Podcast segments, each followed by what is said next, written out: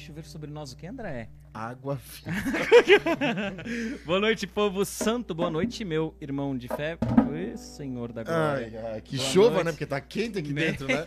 É, Meu muito, é Deus força de muita É beleza, força de muito fogo santo, Não, né? beleza, assim. Nunca me senti tão, tão feio. Tão feio, vida. né, meu Deus? do céu. Mas o que, no- o que nos consola é que a palavra de Deus diz que somos Belos. imagens e semelhanças de Deus. E Deus é lindo, consola, né? Exatamente. E Deus é lindo. fica- É, Tu tá suando, cara? Sempre, sempre. É, eu não, eu tô sempre. de boa. É, eu tô Dá vendo pra os ver, né? brilhos, né? A, a nossa pequena testa brilhando, né? Mas faz parte. Isso né? mesmo.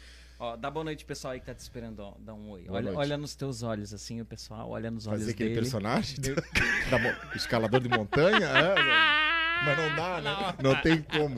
Salve, povo de Deus, boa noite. Que alegria estar mais uma quinta-feira no andar de cima. No andar de cima. E cada andar de cima é uma surpresa, né? Cada andar Hoje já é começou com surpresa. surpresa. Sim. Depois nós vamos falar por quê, né? Exatamente. Por quê? E olha só, vai compartilhando então esse link, vai dando de presente, como eu sempre falo, para as pessoas, porque diante da nossa conversa de hoje, testemunho, oração, muitas graças serão derramadas, eu creio nisso. Então faça isso. Amém. Vai mandando para as pessoas que, Amém. que merecem o nosso e, e olha só quem já está aqui, a Tati Fayan tá aqui, o Andy Alves, o André Vilela tá Eu aqui, ó. aqui, tô. O Vitor Miller tá aqui. Vitor, semana passada, retrasada, a gente tinha o, Scooby, o Scooby-Doo, né, aqui, O o, Silvio Scooby-Doo e o Santos. Salsicha. É, e o Salsicha, Vitor, a gente tá com o Pato Donald aqui hoje. Ah, não, já?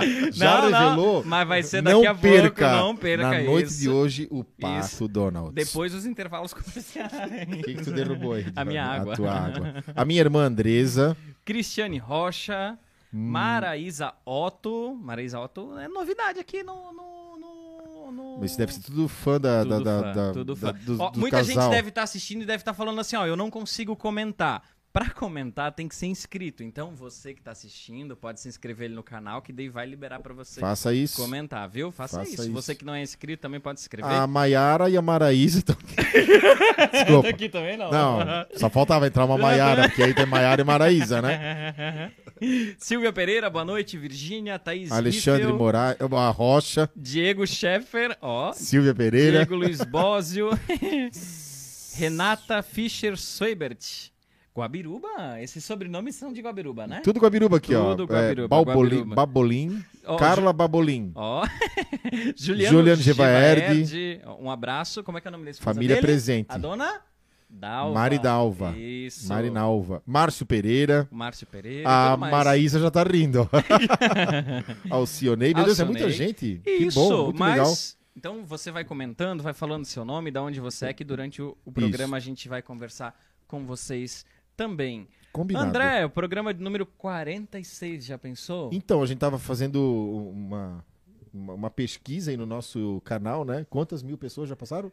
2.400. Não, 28, 28 mil, pessoas, é, né? Já assistiram. Em tão É- pouco é tempo, bastante. sem impulsionar, sem fazer Sem- propaganda. É só acontecendo, Ao natural. pessoal. Ah, Eu vou ficar É, é hoje. uma unção, né? É na unção, na, Na unção de um escalador de montanha. Eu vou ficar nessa hoje. É? Eu vou ficar nessa hoje. No natural. No natural. Ai, meu Deus. Vamos lá, vamos. André, e para ilustrar tudo isso, né, essa Hum. nossa fé, a gente sabe que, que a fé, né, tá- aquilo que a gente prega Move arrasta mais. montanha, entendeu? Exatamente. O cara que escala a montanha. É, eu vou, eu vou contar. Pegou, pegou. Eu vou. É, o escalador. Viu? Ele é parecido com alguém. Eu preciso lembrar com quem. Com logo, quem? logo. Quem? Com quem? Não é o Rintintim. Não, Cara, não é o Rintintim. E deixa, e deixa eu te falar, eu trabalhei, É. eu trabalhei, não, ele é modelo, né? Os, os dois estão aqui. Já, já contasse agora que. É, mas tá no anúncio, né? Ah, é, No caso lá, verdade. Verdade. Tá no anúncio. Eu trabalhei com ele há muito tempo atrás, cara. Muito tempo, uns 5 anos atrás. Mas eu não vou contar onde é, depois a gente vai. vai... É, é, Foi escalar montanha. Eu Ai, meu Deus. tô tentando imaginar, Dione, mas. Ele até. Agora é tu. Não, não, não, não, eu não fui modelo. Eu- eu- Depois que vocês verem, vocês vão falar assim, não tem como. Não, Não tem como. A não gente falei que a como. gente ia rir hoje, né? Já, já. Vamos lá, vamos rufar os tambores. Estamos aqui, André. Ladies eu, eu vou deixar gentlemen. você falar que hoje eu tô aqui pra rufar os tambores, né? Pois é, fazia, tempo, né? Fazia tempo. Então, a gente está aqui hoje, André, com quem? Com quem? Com quem? Quem? Quem? Que rufa os tambores. Essa Ah. mesa já não dá pra rufar, Não, né? não faz barulho. Então vamos lá. Senhoras e senhores, nada mais, nada menos, aqui no andar de cima, estamos com a Amanda Gisele e o Tiago Gisele. Ah! Ai, meu Deus. Amanda, seja bem-vinda. Tiago, seja bem-vindo e muito obrigado pela presença de vocês. Ansiosos por vocês estarem aqui, né? Por, enfim, muito obrigado. O andar de cima é nosso, fiquem bem à vontade e que seja uma noite de graças. Amém. Amém. assim Amém. Será, é verdade. Já Será. está sendo, né? Com toda certeza. Já está sendo. Só de certeza. estar aqui no andar de cima, né? Exatamente, Isso nesse mesmo. calorzinho, né? Nesse calorzinho. É. Só os dois não estão suando. nós estamos. É, nós Não, estamos. eles, eles entram no personagem literalmente, né? Literalmente. Mas o meu tá passando agora. É, que eu acho que é um eu- pouco nervosinho do começo Eu também, tava né? bem apreensivo, né? É. Ansioso. Então vamos Faz lá. parte. Amanda, boa noite. Eu vou pedir pra você, depois o Thiago também se apresentar. Isso. Ah, Quem é a Amanda? Da, da onde surgiu, né? Da onde nasceu e tudo mais. Da onde- Assim. Da onde surgiu? da, Na cegonha. é, não. É, assim, umas. Fênix. Meus pais falaram que era ela é uma fênix, ela É. ressurgiu da- das cinzas e. E- Errei. Faltava eu no começo aqui, né? Pra soltar umas pérolas assim. Eu falei que quando eu tô sozinho aqui, eu, eu me sinto sozinho, mas às vezes à vontade.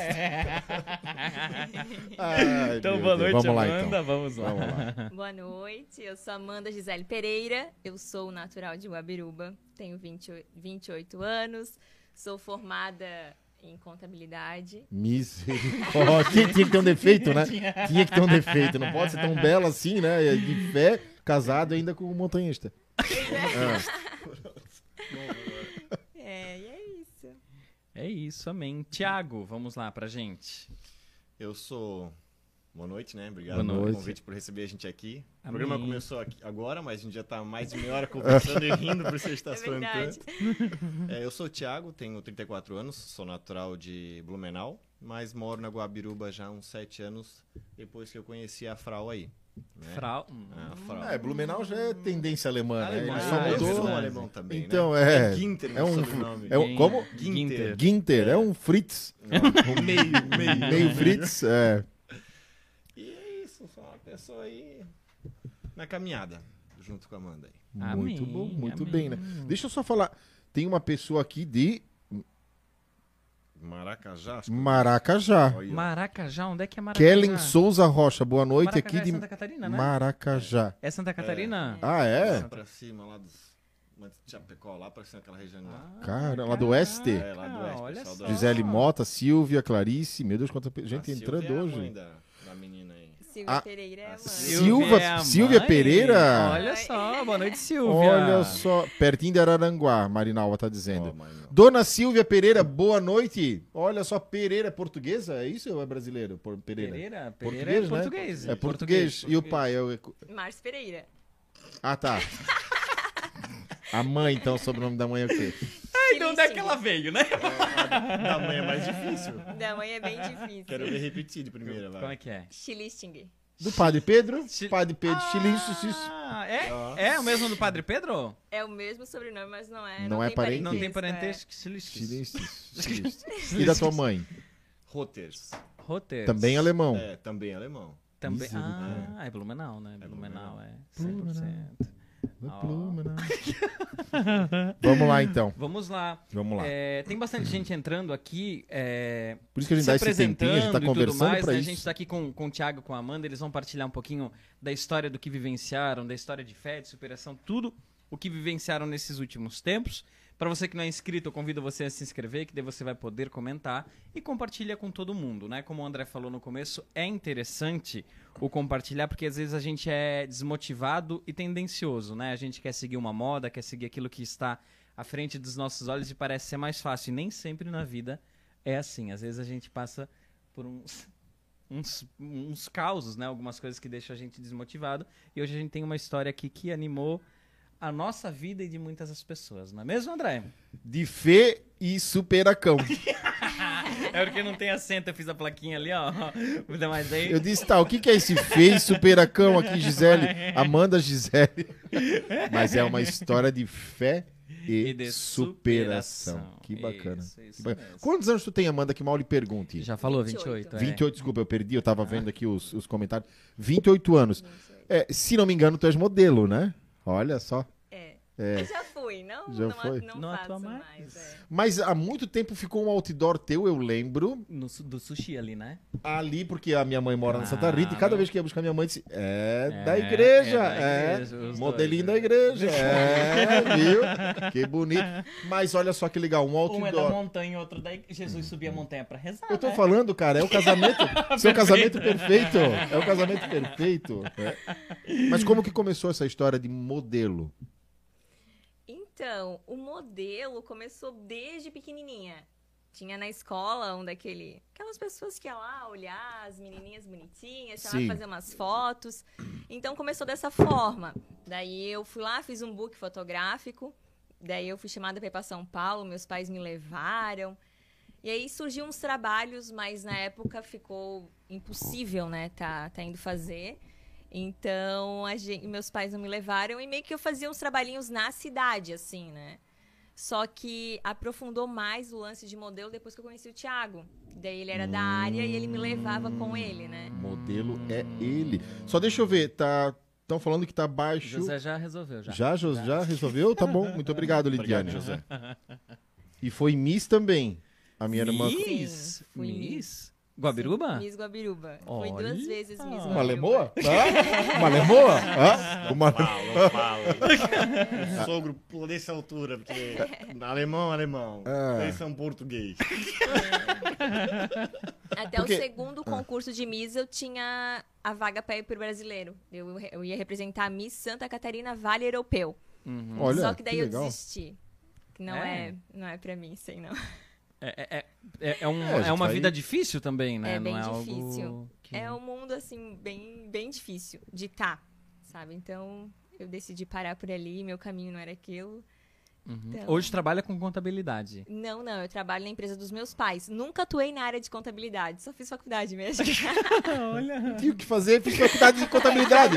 Eu tava um dia pensando em casa, não tinha o que fazer. Vou fazer contábeis. É. contábeis. A minha esposa também é contadora há 23 anos já. Também já foi, né? Eu- 15 anos. 15 anos. é. Meu Deus. Na verdade, eu tenho 25 anos. Tô assim surradinho porque. É. Eu tô assim surradinho por causa da contabilidade. É, entendeu? Não, é brincadeira. Não, não tem nada a ver, ó. Não, Ai, Ela nunca trabalhou. Ela nunca trabalhou. Ela nunca trabalhou. Entendi, entendi, Ah, entendi. Agora entendi. Oh, meu Deus. Lerdo, né? Lerdo, lerdo. E Thiago nasceu em Blumenau. Blumenau, isso. Blumenau. Família de Blumenau. A minha mãe, ela é natural de Luiz Alves, mas se mudou para Blumenau. E meu pai sempre foi de Blumenau. Uhum. E eu trabalho há 12 anos como modelo, fiz 5 anos de internacional. E aí, a partir do momento que a gente se conheceu. Modelo internacional? É, fiz 5 anos, é. Hum, andar de cima? Ah, não, não. Agora não. Só falta. Sabe cozinhar também? Ah, claro. Ih, não. Rodrigo Wilber aqui pra ti, ó. Aqui, ó. Olha quem tá aqui. Hashtag, hashtag. Olha, olha quem tá aqui, ó. Rodrigo Wilber. Olha quem tá aqui. Olha quem tá aqui. Ah, sai fora, cara. Ah, Tem que fazer, né? Porque a gente vive lá fora sozinho, então aprendi na marra. Porque antes também não sabia cozinhar, não sabia fazer nada, lavar roupa, né? Então a gente tem que se virar. E aí, até quando eu estava fazendo internacional, via rede social, a gente se conheceu. Ah, olha. Conversamos Por esses ali. trabalhos de, de modelos, assim. Ou. Não, não, não. Ela viu uma foto, curtiu, curtiu a foto Likes, dela. likes, likes. Troca o like. vamos é. trocar likes, é o que eu falo pra gurizada do Que, retiro. país, que país assim tu chegou a, a trabalhar, assim, só pra gente. Já fui para o México, para o Chile, para Argentina, para Coreia do Sul, Filipinas, Ali. Turquia, China. Rodrigo Weber. Ali, fez tudo. não, ali na China. Eu fui ali na Ah, China. México, que foi o último que a gente estava conversando. E- Mas isso foi, foi quanto tempo, assim? Da... Cinco anos? Cinco anos viajando, anos. não diretamente. É Uhum. direto, mas assim, fazia temporadas de três, seis meses, nove meses, voltava, ficava um, dois mesinhos aqui, voltava a viajar. Meu Jesus. É. Hum, Também não é uma vida fácil. Não. É bem difícil porque tu lidar com outras culturas, né? Uhum. Então, tanto o país que tu tá, quanto os outros modelos que estão na casa, né? Então é bem difícil, assim, tu saber lidar. Mas a gente aprende, né?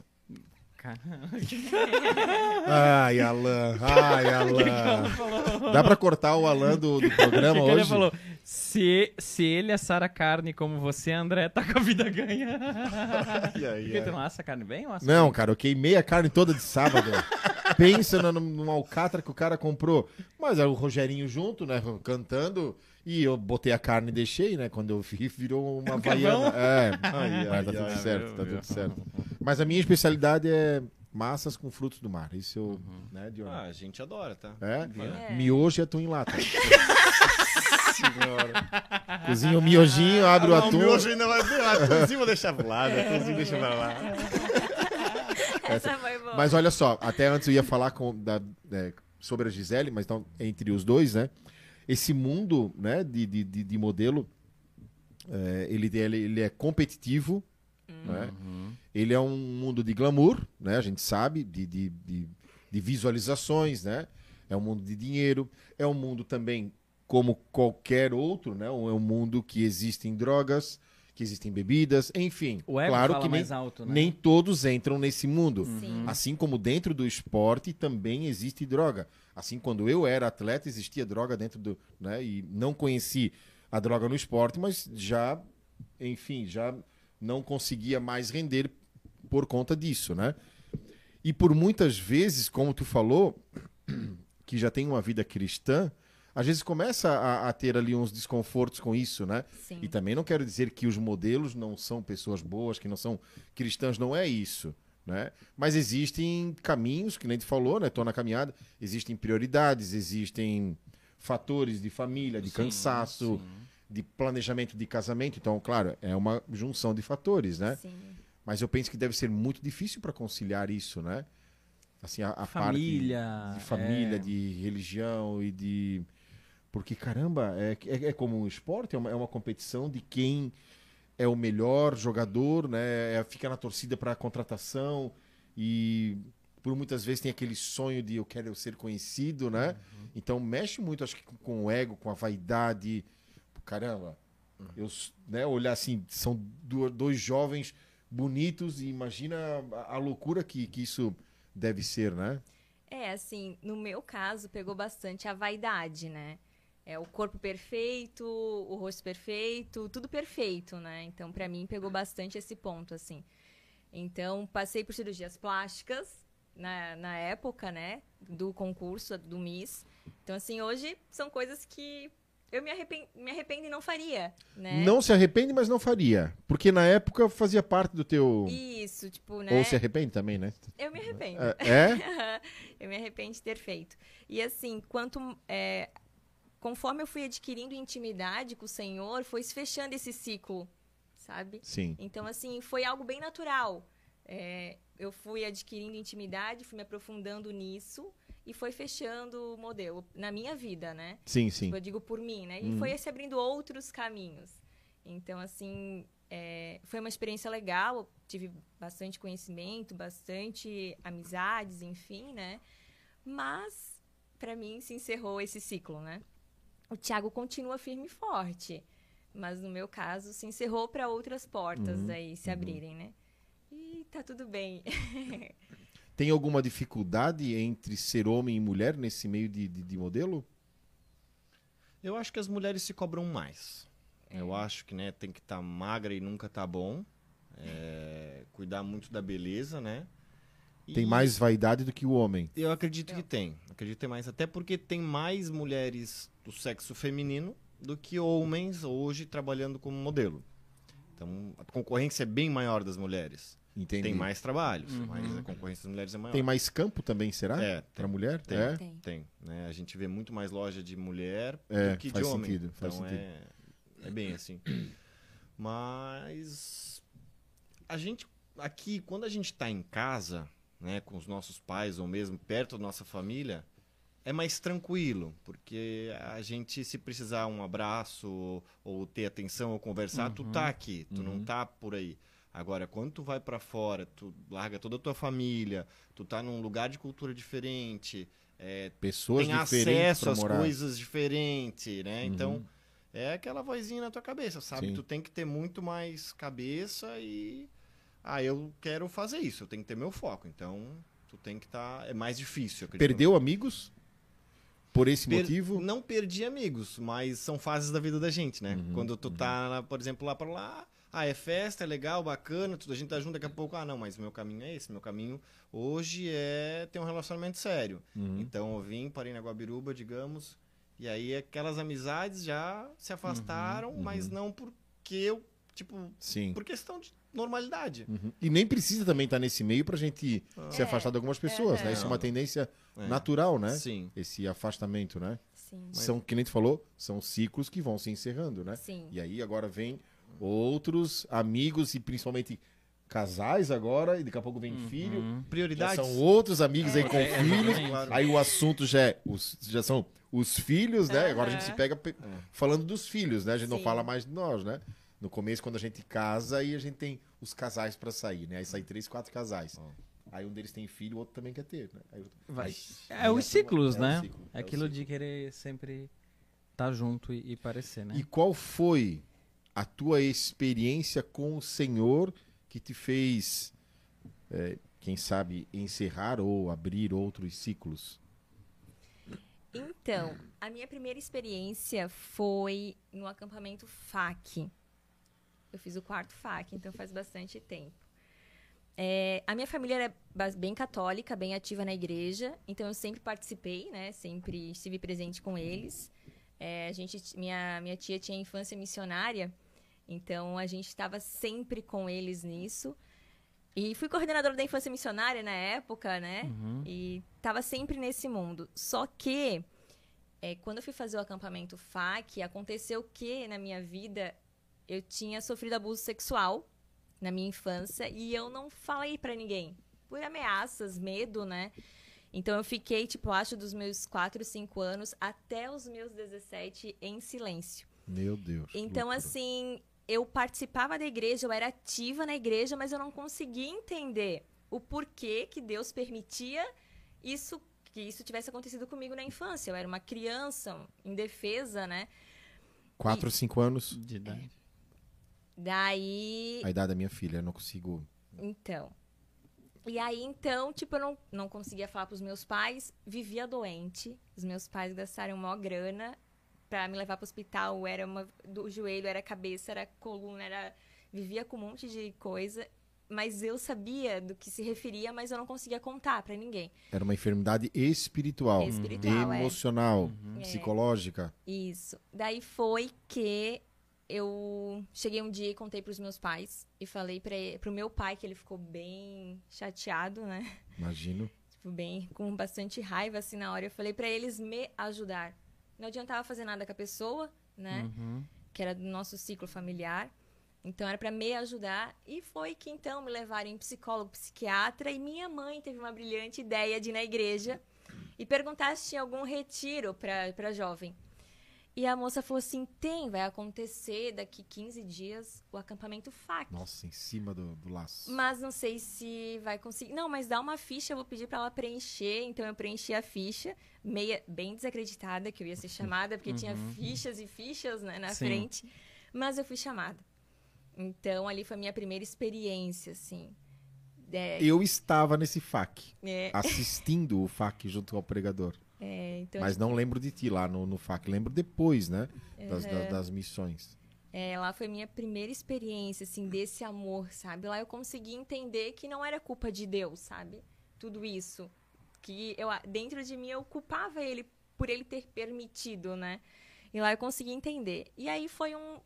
Eu continuei na caminhada, só que aí apareceu esse lance de Miss na minha vida Uhum. Que de certa forma me afastou um pouco da caminhada. E aí, no meu primeiro momento de fraqueza, veio tudo à tona de novo, essas coisas da infância, assim, sabe? E eu questionava assim, meu Deus, mas eu já tinha resolvido isso, né? Mas na verdade, não. Na verdade, faltava o perdão. Eu perdoava a pessoa, mas daquela forma assim, ah, eu te perdoo, eu te perdoo, né? Mas lá no fundo ainda tinha uns cacos, né? Então aconteceu que eu vivi toda essa fase do concurso do Miss. Então eu recebi é, a oportunidade para o Miss Brasil. Mas aí eu resolvi parar porque não era para mim, né? Esse caminho. E me deu síndrome de pânico, com um início de depressão pós-concurso. Então, tomando bastante medicamento para dur dormir, para acordar, para viver, né? E um dia no meu quarto, que era o meu refúgio, né? Eu questionava, assim, com meu terço na mão, o porquê eu tava naquela situação, né? Tipo, eu tenho uma família que me ama, que me apoia, sempre tá comigo. Namorava com o Thiago na época, tipo, um cara também sempre parceiro do meu lado. O que, que eu tô fazendo aqui nesse quarto, trancada, né? Tipo, nessa vibe tão pra baixo. Então foi que eu entrei no Facebook tava tendo uma live do Tony Alisson. E aí era a marca da vitória. E foi que naquela pregação ele mandou pegar uma folha branca e escrever a história. Só que o final da história teria que ser diferente. Tipo, eu vencendo aquela história com Jesus. Uhum. E foi o que eu fiz. Eu escrevi toda aquela história. Foi bem dolorido na, no dia escrever tudo de novo. Mas eu escrevi eu vencendo aquilo ali. E foi então que, naquele mesmo momento, tinha que falar, eu per, tipo, para perdoar a pessoa, eu mandei no, eu não tinha o contato da pessoa, mandei no Facebook dela uma mensagem perdoando ela, falando várias coisas que vem no meu coração na hora. Olha só. E a partir doideira, daquele momento, cara. eu peguei todos os medicamentos que eu tomava, joguei no vaso sanitário, puxei a descarga e saí daquela vida, assim. Foi, tipo, vivi e agora buscando constantemente, a partir daquele dia, cada vez mais, mais viver as coisas de Quanto Deus. Quanto tempo que faz isso? Foi bem no início do nosso relacionamento, né, tio? Uns seis anos, mais ou menos. Não, é, é, cinco, cinco é recente. É. Porque foi na época do MIS, né? Sim. 17 anos. Que ano que, que, que era? 2011 por aí? É isso? 10, é, 10 anos 12. Atrás, é. 12. É, mais 2012. 2012 foi uhum. o quarto FAC, então. É, 2012. Eu não me é, recordo. Pois é, não, tô tentando só para fazer o, os cálculos. E depois tu fez essa experiência marca da vitória, que marcou a, é, a vitória. E eu fiz do... assim por muitos, nossa, muitos anos. Eu assistia todo dia a marca da Eu não perdia, toda quarta-feira. Uhum. Não perdia de jeito nenhum a marca da vitória. Tony Allison. É. Jesus, e... filho de Davi, é... cura. E assim, a gente começou, eu, né, buscava constantemente estar em retiro, fiz bastante retiro no Divino Olheiro, para Guaramirim legal. também, uhum. fiz bastante. No Cear. Sim. É. Divino Olheiro, que bacana, que legal. E aí, estamos na caminhada. E dá para ver que realmente foi curado, porque quando né, a gente conversa com tantas pessoas nessa nossa caminhada, a gente hoje, infelizmente, é o que mais a gente ouve, Sim. né? Uhum. O abuso, o, o molestar, o, o, assediar. Então, e a gente vê quando a pessoa realmente perdoa, porque consegue falar com uma Sim. leveza. Uhum. Né? Não, não trava, não, então a gente percebe realmente Quando tira do coração, esse né? milagre, É. tira do coração, porque realmente é um milagre Uhum. porque é uma machucadura profunda, Sim. né? Profunda. E como tu falou, era de um ciclo, né? Próximo. E vem a decepção, imagina para os pais, né? E hoje em dia, é, esse sistema, né? Querendo fazer com que uma criança de 4, 5 anos escolha o que ela quer ser, mesmo ela sendo um menino, pode escolher ser uma menina. Não quero levantar polêmica aqui, já levantando, porque eu quero defender esses direitos morais, éticos, cristãos, né? Como que eu vou deixar minha filha Clara de 4 anos escolher o que ela quer ser? Não faz sentido isso.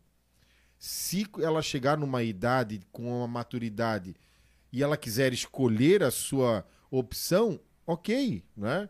Agora, não induzir uma criança de pequeno, né, a, a, a querer escolher. Mas, vamos lá. Isso é uma, uma grande, um grande desafio Dentro com da- esse facilitarismo, né? Nesse mundo de possibilidades. Geração miojo, né? Não entendi essa do miojo. Que é tudo em três minutos. Hum, geração micro-ondas, né? Isso. Porque falou miojo, eu falei antes do miojo. É, eu já meu tava já pra fazer- nessa geração. Ah, Entendeu? É que a, a gente, como tem essa pegada fitness, eu me incluo com eles e não comemos. Então, a gente tá até mais. até É, mais- não, é que a gente. não o. Dione preocupa. É, nós vamos cortar o assunto, tá ficando muito miojo. sério, né? O Dione, assim, ó, porque a gente sempre compra alguma coisa pra comer, né? Depois do- com, com os convidados. O Dione e o André aqui, eles são fits, o que, que nós vamos comprar? Disse, cara, compra fruta? Vamos fazer salada de fruta pros, pros dois, né? É, a Ai, gente meu mudou, a gente mudou. A gente Aí, mudou, não, a a gente gente mudou. pegou uma coisa e engordar. E, e Thiago, a sua vivência também foi sempre da igreja? Mas só, só deixa eu perguntar só uma coisa. Tu- Claro. é o teu pai aqui? Primeiro tem que falar o nome da pessoa. Vamos lá, vamos Vai. falar o nome da pessoa. Quero ver. Vamos lá. Siegfried. Isso? Não sei. Vamos ver, né? Siegfried. O que eu falei? Não, mas tá- é, é o que tá escrito Siegfried. Isso, Siegfried. Siegfried. Isso. O que, que é o W? Walter. Acabou. Desculpa, seu. Seu Siegfried. Por que botou um Walter? Tava tão alemão isso, botou um brasileiro no meio. Por, por isso que ele, por isso que ele botou. Para não mostrar. Pra não Siegfried. mostrar. É. W Ah, Inter. Meu, Pergunta não. como é que é o meu nome, olha só. Qual é o nome? como é- sabe como é que é o nome dele? André R. Vilela. O que, que é o R? Rodrigo. Viu? Não, mas espera aí. Pergunta como é que é meu nome. Qual é o teu Eu chego um nome? cara elegante. É. Siegfried. Aí tu pergunta meu sobrenome. E teu sobrenome? Ginter. Cara, Ah? que é uma importância, Aí tu né? tá, mas fala teu nome todo, André. Como é que é o teu nome todo? Siegfried Walter. brincando, tô brincando. Essa gente brinca pra deixar o- os convidados mais à vontade. Mentira! É porque nós somos debochados! Nós somos debochados. Essa é a nossa verdade, seu Siegfried. Desculpa, desculpa. Nós estamos brincando, mas muito obrigado pelo filho, pela nora, como ele colocou aqui. Parabéns, né, Amanda e, e, e Tiago. É maravilhoso ver como Deus permite o vale da sombra e da morte para nos fortalecer e trazer um caminho para ajudar os perdidos com o nosso, Nosso testemunho. Forte. Ele é pastor, ele é. Ah, É. O Seu- Walter, o Walter, viu? Agora fala Ah, do Walter. Agora. Em nome de Jesus. Eu retiro tudo que eu falei, seu pastor. Que legal, fiquei mais feliz ainda. Deus abençoe o seu ministério, pastor Siegfried. Ah, É o aí, ó. Ginter, conhecido como Ginter. Ginter. Mais fácil. Ginter, É, Ginter. Ginter, pronto. Pastor, Pastor Ginter. Ginter, é. Isso Pastor aí, que bom ter as duas ovelhinhas, né? Aqui, ó. Muito bem. Deus abençoe seu Então, ministério. então você, você tem essa criação também é, na igreja. Tenho. É, Meus pais são separados, né? Então, Uhum. no início eu fui morar com meu pai. Aí depois, um pouquinho mais velho. Uhum. Isso ali com uns 10, 12 anos. Por aí. Eu Uhum. acho que eram uns 10, 11, 12, por aí.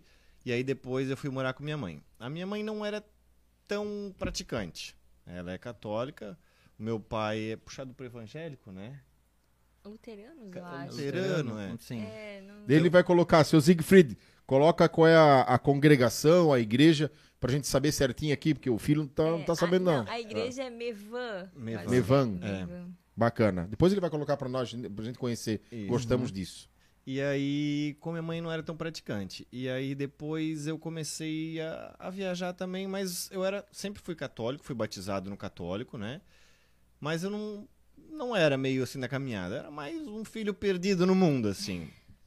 E aí depois que assim eu conheci a Amanda e até no começo assim nos domingos, a gente vai todo domingo pra igreja, né? Aí nos primeiros domingos, e aí vão pra missa?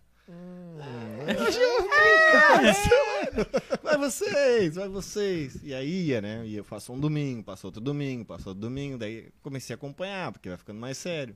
E aí sim a gente começou nessa caminhada assim mais mais mais séria. E aí alguns retiros a gente foi, mas assim posso dizer que é a mulher que me botou assim na A na mulher linha. sabe edifica a sua casa. É. Isso tá na palavra de Deus. Amém. E é, a gente era. Eu, assim, se a gente se pergunta hoje como é que, né, duas pessoas tão diferentes, porque eu era mais perdidão, ela é uma pessoa sempre da igreja. Como é que Deus foi que- querer unir os dois, assim, sabe? Uhum. E aí deu certo e graças a Deus a gente, assim, tá andando na mesma caminhada, no mesmo caminho e. Até porque o teu período de modelo foi o quê? Uns 5 anos? Não sei, durou tudo isso, talvez? Mais ou Durou, menos, durou, porque é. ela já, já era modelo um pouco antes, né? Uhum. Só que não era Ativa. ativa é, ela fazia Uhum. um trabalho em outro. Aí quando eu vim namorar com ela e a gente começa a fazer fotos, o pessoal começa a perguntar. Então, ficou, ficou até agora antes da, do ocorrido, da né? pandemia, na verdade. É, verdade, antes da pandemia. Antes da pandemia. Daí Aí foi depois tudo foi mais. Se fechando. assim. E- Mas o, o, o, o Tiago, ele levantou uma questão que a gente sempre fala, né? Por que, que Deus apresenta as pessoas, É, né? a- até porque, tipo assim, ó, é, sabe o que, que, que eu pesquei, né? Tipo assim, ó, o período que ela foi modelo foi o pra conhecer ele, porque depois ela logo já, já disse, não, não quero isso pra mim, sabe? Então, literalmente foi... É muito louco isso, é, para pensar, né? Porque eu também me liguei, tipo, ela chegou a TC, conseguiu, e daí, disse, não, não é isso que eu quero. É, Daí na voltou e- verdade foi bem assim. É, quando eu conheci o Thiago, eu entrei um pouco no mundo dele. Tipo, né? Ah, sim. No que ele gostava de fazer, assim, fui bem parceira dele. Baladinha e tal, essas coisas. É. Mesmo não curtindo muito, mas eu tava sendo parceira. E teve um momento que eu fiquei com dúvidas se era esse relacionamento, né, que Deus tinha preparado pra mim, né? E eu fui fazer o fui chamada pro quarto juvenil. Foi bem no período que eu tinha muita dúvida. E eu fui chamada para fazer o quarto juvenil e teve um momento todo mágico lá que o Senhor então me revelou que era esse o caminho. Mas eu é, tinha meio que uma missão, trazer o filho dele de volta. Então, é, quando eu repousei no espírito lá, e eu tive uma visão de tudo, assim, né, do, do casamento, de tudo. Tipo, foi, foi muito, sei lá, não tem nem palavras, assim, mas eu tive uma visão geral do que seria. Porque eu tinha muito, assim, também, de ser uma, uma irmã missionária. De, sabe? Eu tinha muito dentro de mim. E aí, quando eu conheci o Tiago, foi algo assim que, hum, sei lá, fiquei perdida. E aí veio, eu fui chamada para fazer o quarto juvenil e lá foi tudo revelado. Então eu falei, tudo bem, se é isso que o Senhor tem preparado para mim, eis-me aqui, né? E aí foi, foi um tempo assim de, de lutas, de joelho no chão pra conversão desse menino. A batalha tava pesada. Mas É quando. porque, porque geralmente uma, uma, uma mulher, desculpa, mas geralmente uma mulher que está na igreja, que é solteira, o que, que ela pede? Senhor, eu quero um, um namorado pronto. Mas que missão tem aí? Ou o cara é da igreja, né? Sim, sim. O varão é da igreja. Eu quero uma varoa. eu quero uma mulher. Ah, senhor, me dá uma mulher de igreja, uma mulher Uma Maria, anda- né? Uma Maria, me dá uma Maria, né? O José tá aqui. Mas calma aí, que missão que tem aqui, né? Uhum. A minha esposa, minha namorada, né, na época, me conheceu totalmente perdido no mundo, drogado. E ela todo dia na caminhada, na oração, e eu de, de repente eu tô com ela, entende? Então por ela hoje eu tô aqui. Fazem 20 anos, né, que eu tô na caminhada por ela. Por isso que eu falei, a mulher sabe edifica a sua casa. Por isso que eu falo hoje para as meninas nos retiros, às vezes ela, ah, eu quero um namorado. E... Tá, mas o que que eu faço? Eu deixo dele, a mesma, o mesmo Sim. questionamento, a mesma dúvida, né? Deixo dele ou não, é a tua missão é essa. Se não for, Deus vai te mostrar. Sim. Mas se existe um sentimento que se chama amor entre os dois, permaneçam. O amor suporta, o amor tudo crê, o amor cura, o amor liberta, o amor salva. Se tem esse sentimento, porque o amor é uma pessoa e se chama Jesus Cristo, se tem Jesus Cristo nesse, nesse relacionamento, ele vai quebrar todos os grilhões, vai abrir todas as cadeias ali para que sejam, né? Então Sim. foi o que aconteceu, né? Aham. Não era nenhum perdido na vida, mas tava, não estava No caminho. no caminho, assim, tava, né? Então é, é isso que é o legal. Quando tu falou desse, claro, é o que todo mundo quer, alguém pronto já. Sim. É. Ninguém quer Sim. sofrer, ninguém quer lutar, ninguém quer botar o, o joelho no chão pela conversão do outro. É mais cômodo, né? Sim. Vir uma pessoa pronta, né? Fale-me, tu ia falar aquela Não, hora. mas aí, só dando um, um ponto vírgula, quando ela pediu pra Deus, será que é isso mesmo, né? E quando ela voltou pra casa, eu tava com a aliança de namoro pra ela, né? Ah. Aí eu dei assim pra ela, daí. ah, então tá, era isso mesmo. Era A a, resposta. resposta. que eu tava esperando. Meu, era, bateu era e aliança. confirmou, assim. É. Porque ela não sabia, né? Não. Ah, então, Olha confirmação só. também, né? Que chega é. ali, pá, chega em casa, recebe, volta de... Olha, literalmente, né? A fé exige respostas. Exige respostas. Exige- O Andy até colocou, né? É verdade, olha a minha história, André. Exatamente. A Tati não desistiu, né? E hoje ele dá testemunho. Padre Tiago tá aí também. Sua bênção, Ah, padre, que bom tê-lo aqui conosco. História da Amanda e do Tiago, dois jovens, dois figuraças. Bacana. use padre dos dois aqui, ó, para os retiros de jovens, para de casais. Com toda que o- certeza. O, testemunho deles é, é- é fantástico. Que ainda nem foi falado muita coisa, né? É verdade. Só o começo. Só- só o Hoje vamos até as três da manhã, já dizemos terço da Da misericórdia. Já, já emendamos tudo, tudo, tudo junto. Mas vamos lá. Eu, sabe onde eu conheci o Thiago pra gente entrar depois Vamos lá, agora da- eu tô curioso. Cara, eu, eu trabalhei um período com, com marketing. A minha formação é marketing, né? E Uma eu delas. organizei alguns Você é um desfiles. menino prodígio. Organizei Ele é o Robin. Alguns desfiles, tá? E um desfile pela Mana, Manatex, a empresa não patrocina, mas a, a Nath é bem gente boa também. Sempre tá não patrocina, mas pode patrocinar. Pode, Ó. se tá vendo, se tá assistindo aí, ó. Manatex. Vamos fazer um cortezinho e mandar pra eles. Manatex.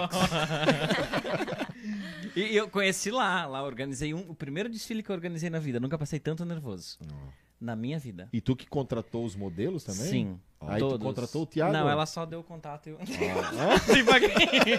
não tinha coisa melhor, vou pegar esse cara aqui, né? Isso aí, isso é mais ou menos. ó. Não, é que é, de- é, pra essa, pra, pra, pro ramo ali é muito difícil achar é, modelo masculino aqui na região, sabe? Então foi, foi ali que é o primeiro contato. Depois várias outras, assim, que surgiram que a Ó, gente que fez. legal, mais. Tu não lembrava Foi, dele? foi. Hum. Ah, não, Não, ele, ele agora. fala com 5, 6, já fez um monte de campanha, faz 7 anos quase isso também, então... Ah, bom, faz tempo. Faz tu muito era diferente tempo, sete muito- anos Eu atrás era muito também. diferente. É. Tinha cabelo? Calvo. Calvo.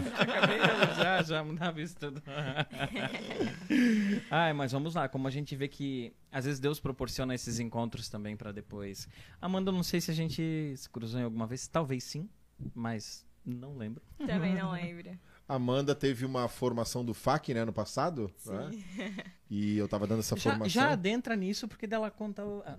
Hum, aqui, ó. Ó, pai tá on. A Amanda tava numa formação do FAC, lá no Guarani.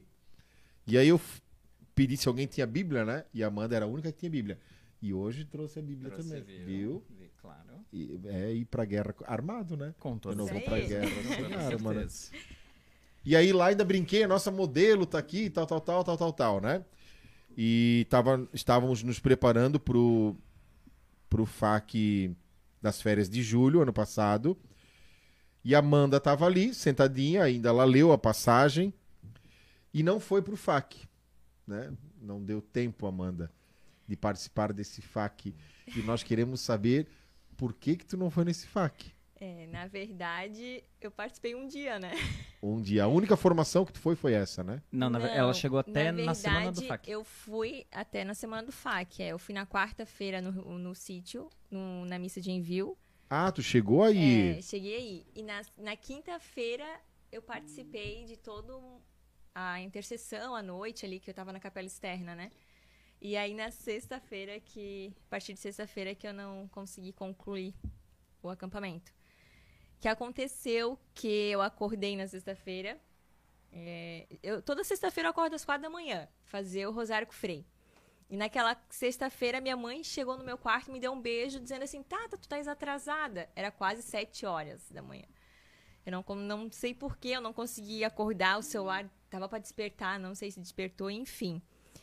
E aí fui preparar meu café e eu senti uma dor muito forte na perna, abdômen, parte de peito, assim. E eu não conseguia finalizar a respiração e começou a adormecer o braço.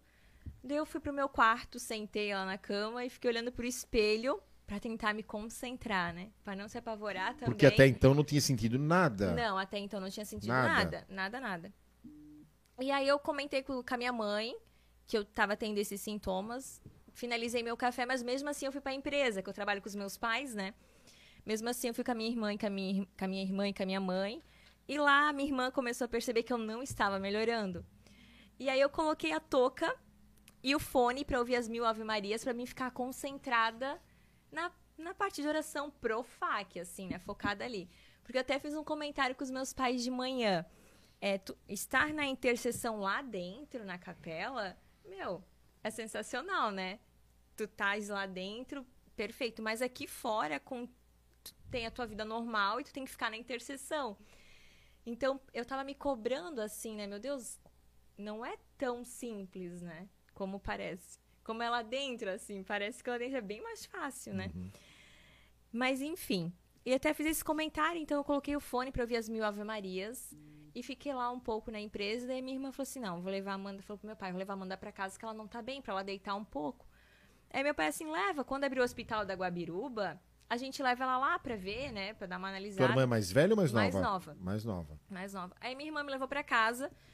Daí eu conversei um pouco lá e eu fui inventar de deitar. Nesse inventar de deitar, que daí eu deitei e meio que de imediato eu precisei levantar. Deu uma dor muito forte na parte de peito, assim. E o braço já não senti mais. Eu peguei o celular com a mão esquerda, liguei pro meu pai. Não tinha mais voz. Tipo, a voz estava bem difícil para sair. Pedi para ele me levar pro hospital. E aí eu caminhei uns dois metros do meu quarto até uma porta, assim. E tinha uma mulher limpando a Neia, tava fazendo faxina na casa. Aí eu consegui chamar ela, até que ela abriu a porta, ela veio lá me ajudar. E logo a minha irmã veio, meu pai veio, e já tava tudo embaraçando, a visão. Não conseguia sair daquele, daquele lugar que eu tava. E a dor era bem intensa. E meu pai falou assim: Tata, vamos pro hospital, vamos caminhar até o carro. Só que o caminhar até o carro já foi bem difícil. Eu já não tinha muita coordenação nas pernas, principalmente no lado direito. Então meu pai me colocou no carro e foi me levar para o hospital. Só que ainda na Guabiruba, é, ele foi passar uma lombada. E, mas assim, antes da lombada foi até. Eu tive uma dor muito forte. Mas assim, muito forte mesmo, a ponto de eu olhar pro meu pai naquele momento e falar assim: pai, eu tô morrendo, me salva. Porque eu senti que eu tava partindo, eu achei que eu não ia suportar, né? E eu olhei pro meu pai assim, como se fosse a última vez que eu iria olhar pra ele. Pela dor. Pelo, pelo, pela força da dor. Pela força da dor e foi paralisando o meu corpo inteiro, né? Não Pelo- foi nada de, de, de, de inspiração. Foi pela Não, foi dor pela- intensa que tu pensou, agora eu vou morrer. É, eu achei que eu não iria suportar. E foi então que eu olhei pro meu pai como se fosse a última vez que eu iria ver ele. Mas naqueles, naqueles segundos, assim, eu lembrei da minha mãe e da minha irmã que, pô, eu não iria me despedir delas. Mas ao mesmo tempo, eu lembrei assim, não, veio no meu coração, agora somos nós dois. Daí eu, é, eu veio assim, é, sabe aquele Jesus chama Ju- é, Pedro, chamou os discípulos e eles simplesmente foram, né? E veio muito isso. E eu falei Espírito Santo. Meu, e eu não consegui continuar. Meu pai me entregou uma cruz na mão direita. Ela caiu. Ele colocou na mão esquerda e continuou a oração e falou que iria me salvar. Mas a gente estava lá na Guabiruba, né? então, aí a partir daquele momento eu fui me acalmando e tinha bastante trânsito, que ela tinha um caminhão de tora gigante ali, um monte de caminhão, tava bem difícil chegar. E durante todo o caminho eu fui tendo esses picos de dor. E assim, no final eu quase nem falo do pouco de voz que tinha, quase não saía mais nada, assim, tipo. E aí nesse caminho meu pai percebeu que eu tava sem cinto, que foi paralisando o corpo inteiro. E aí eu fui caindo assim, né? No banco da frente. no banco da frente. E meu pai me segurava e dizia que ia me salvar, que a gente estava chegando. E essas dores tava tendo é, tava a sequência dela assim tava cada vez mais perto, né? Tava acontecendo cada vez mais perto e o hospital tava longe, até que a gente chegou na Zambuja. E chegando ali, meu pai falou para mim sair do carro, porque assim, ele também não tinha noção de como eu tava, muito, eu também não tinha noção de como ele tava, né? Sentadinha lá, tava até tudo bem, né? Quando meu pai falou para sair do carro, eu falei que eu não conseguia, ele foi me pegar.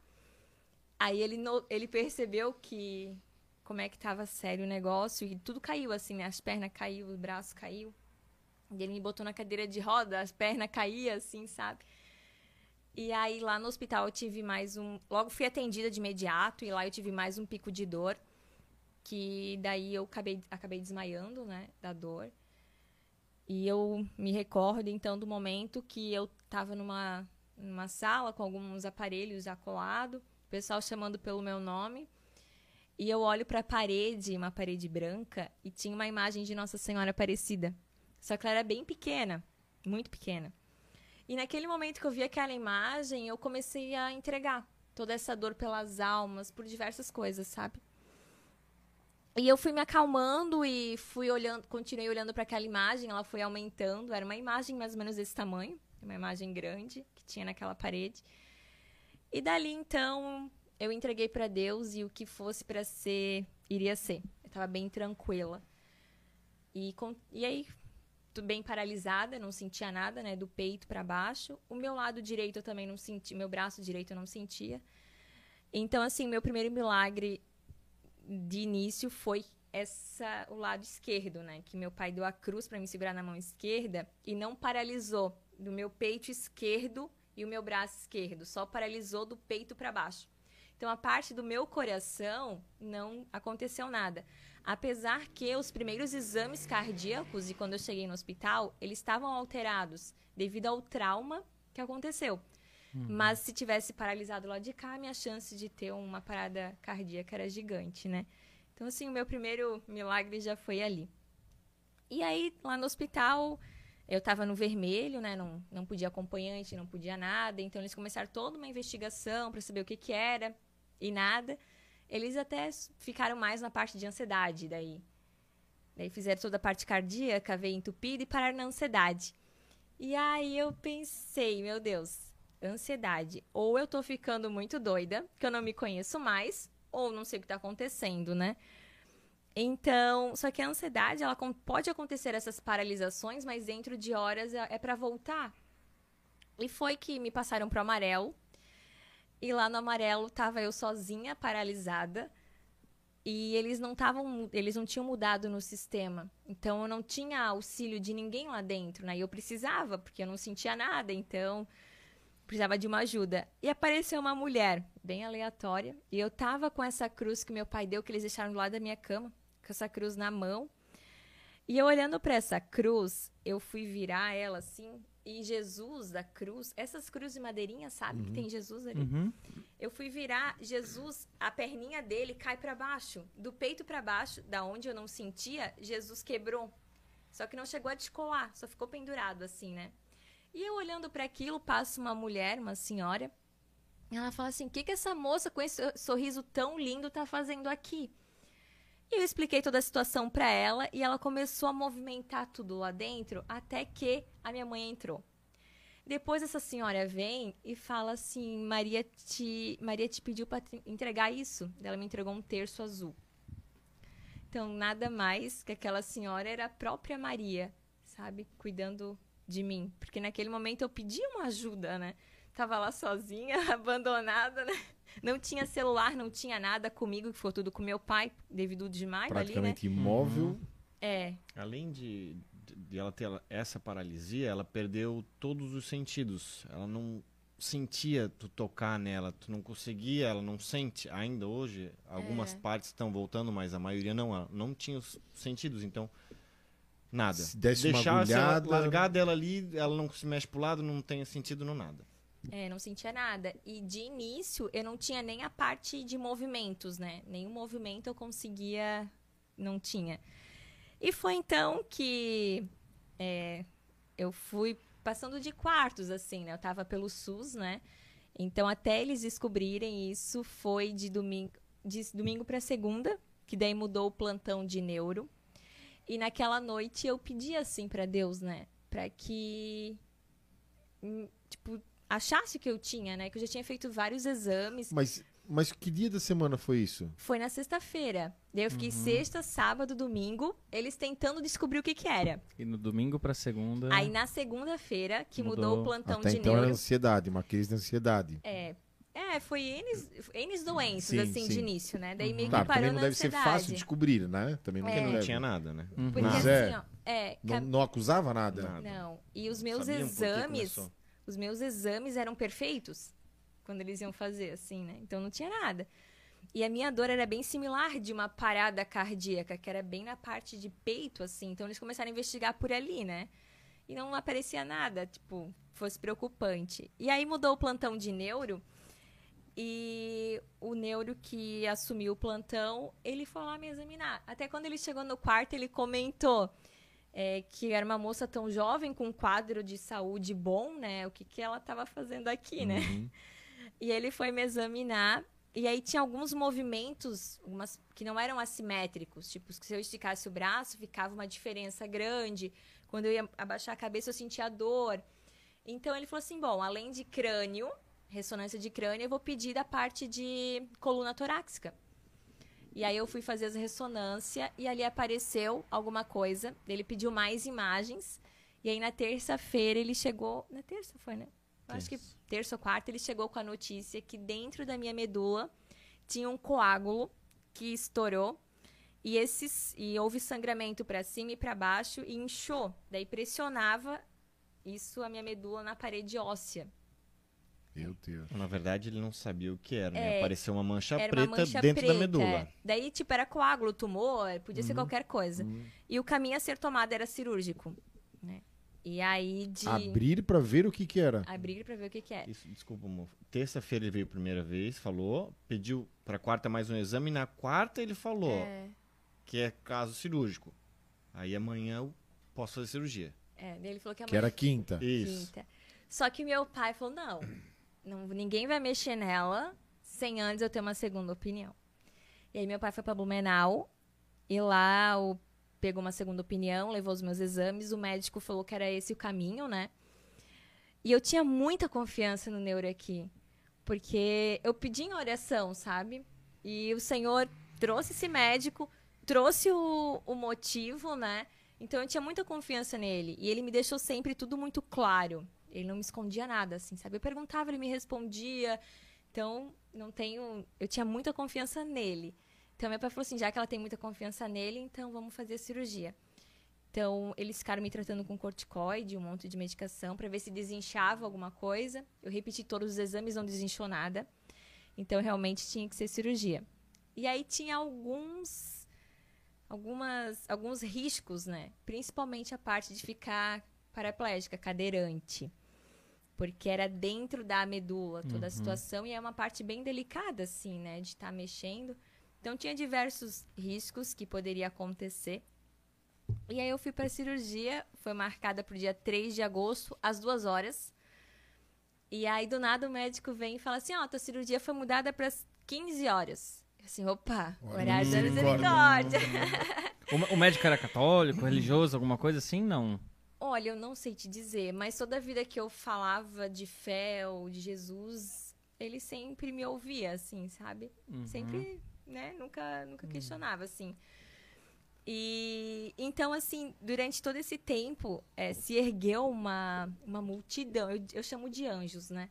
Uma multidão de anjos, assim, e por- na intercessão por mim, né? Em oração. E, E nisso o FAC já tinha passado, né? e o fato Já. já. tinha passado. Domingo, domingo a gente veio do FAC, ninguém sabendo de nada, né? É, E tu já tava no- no- no- na luta, tá- quinta-feira isso. é, Sexta. Sexta-feira. Sexta-feira. Sexta-feira. é.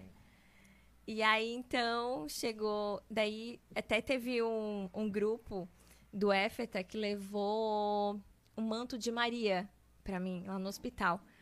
E falaram que era pra colocar sobre as minhas pernas, né? Mas o manto de Maria que tu Que eu usou... usei no acampamento. Tem foto tua. É. verdade, de Maria. É, que eu usei no acampamento. E eles colocaram sobre as minhas pernas. E eu comecei meio que a ter movimentos, né, Ti? A movimentar, assim, depois de to tudo isso, né? Só que eu não tinha sensibilidade de nada, né? E aí chegou a cirurgia e eu fui bem tranquila, assim, porque o que fosse pra ser, seria. Não tinha medo de ficar cadeirante, não tinha medo de ficar por ali, sabe? Eu tava muito tranquila. E durante todo esse tempo lá no hospital, é, eu tive muita oportunidade pra, de falar de Jesus e Maria, sabe? Muita, muita. E eu não me neguei de falar. É, no nosso quarto, eu tava pelo SUS, tinha mais mulheres, né? Mais idosas. E muitas nem eram católicas que estavam ali, sabe? Mas ao mostrar o manto, ao falar disso, ao conversar com elas, elas ficavam encantadas de ouvir.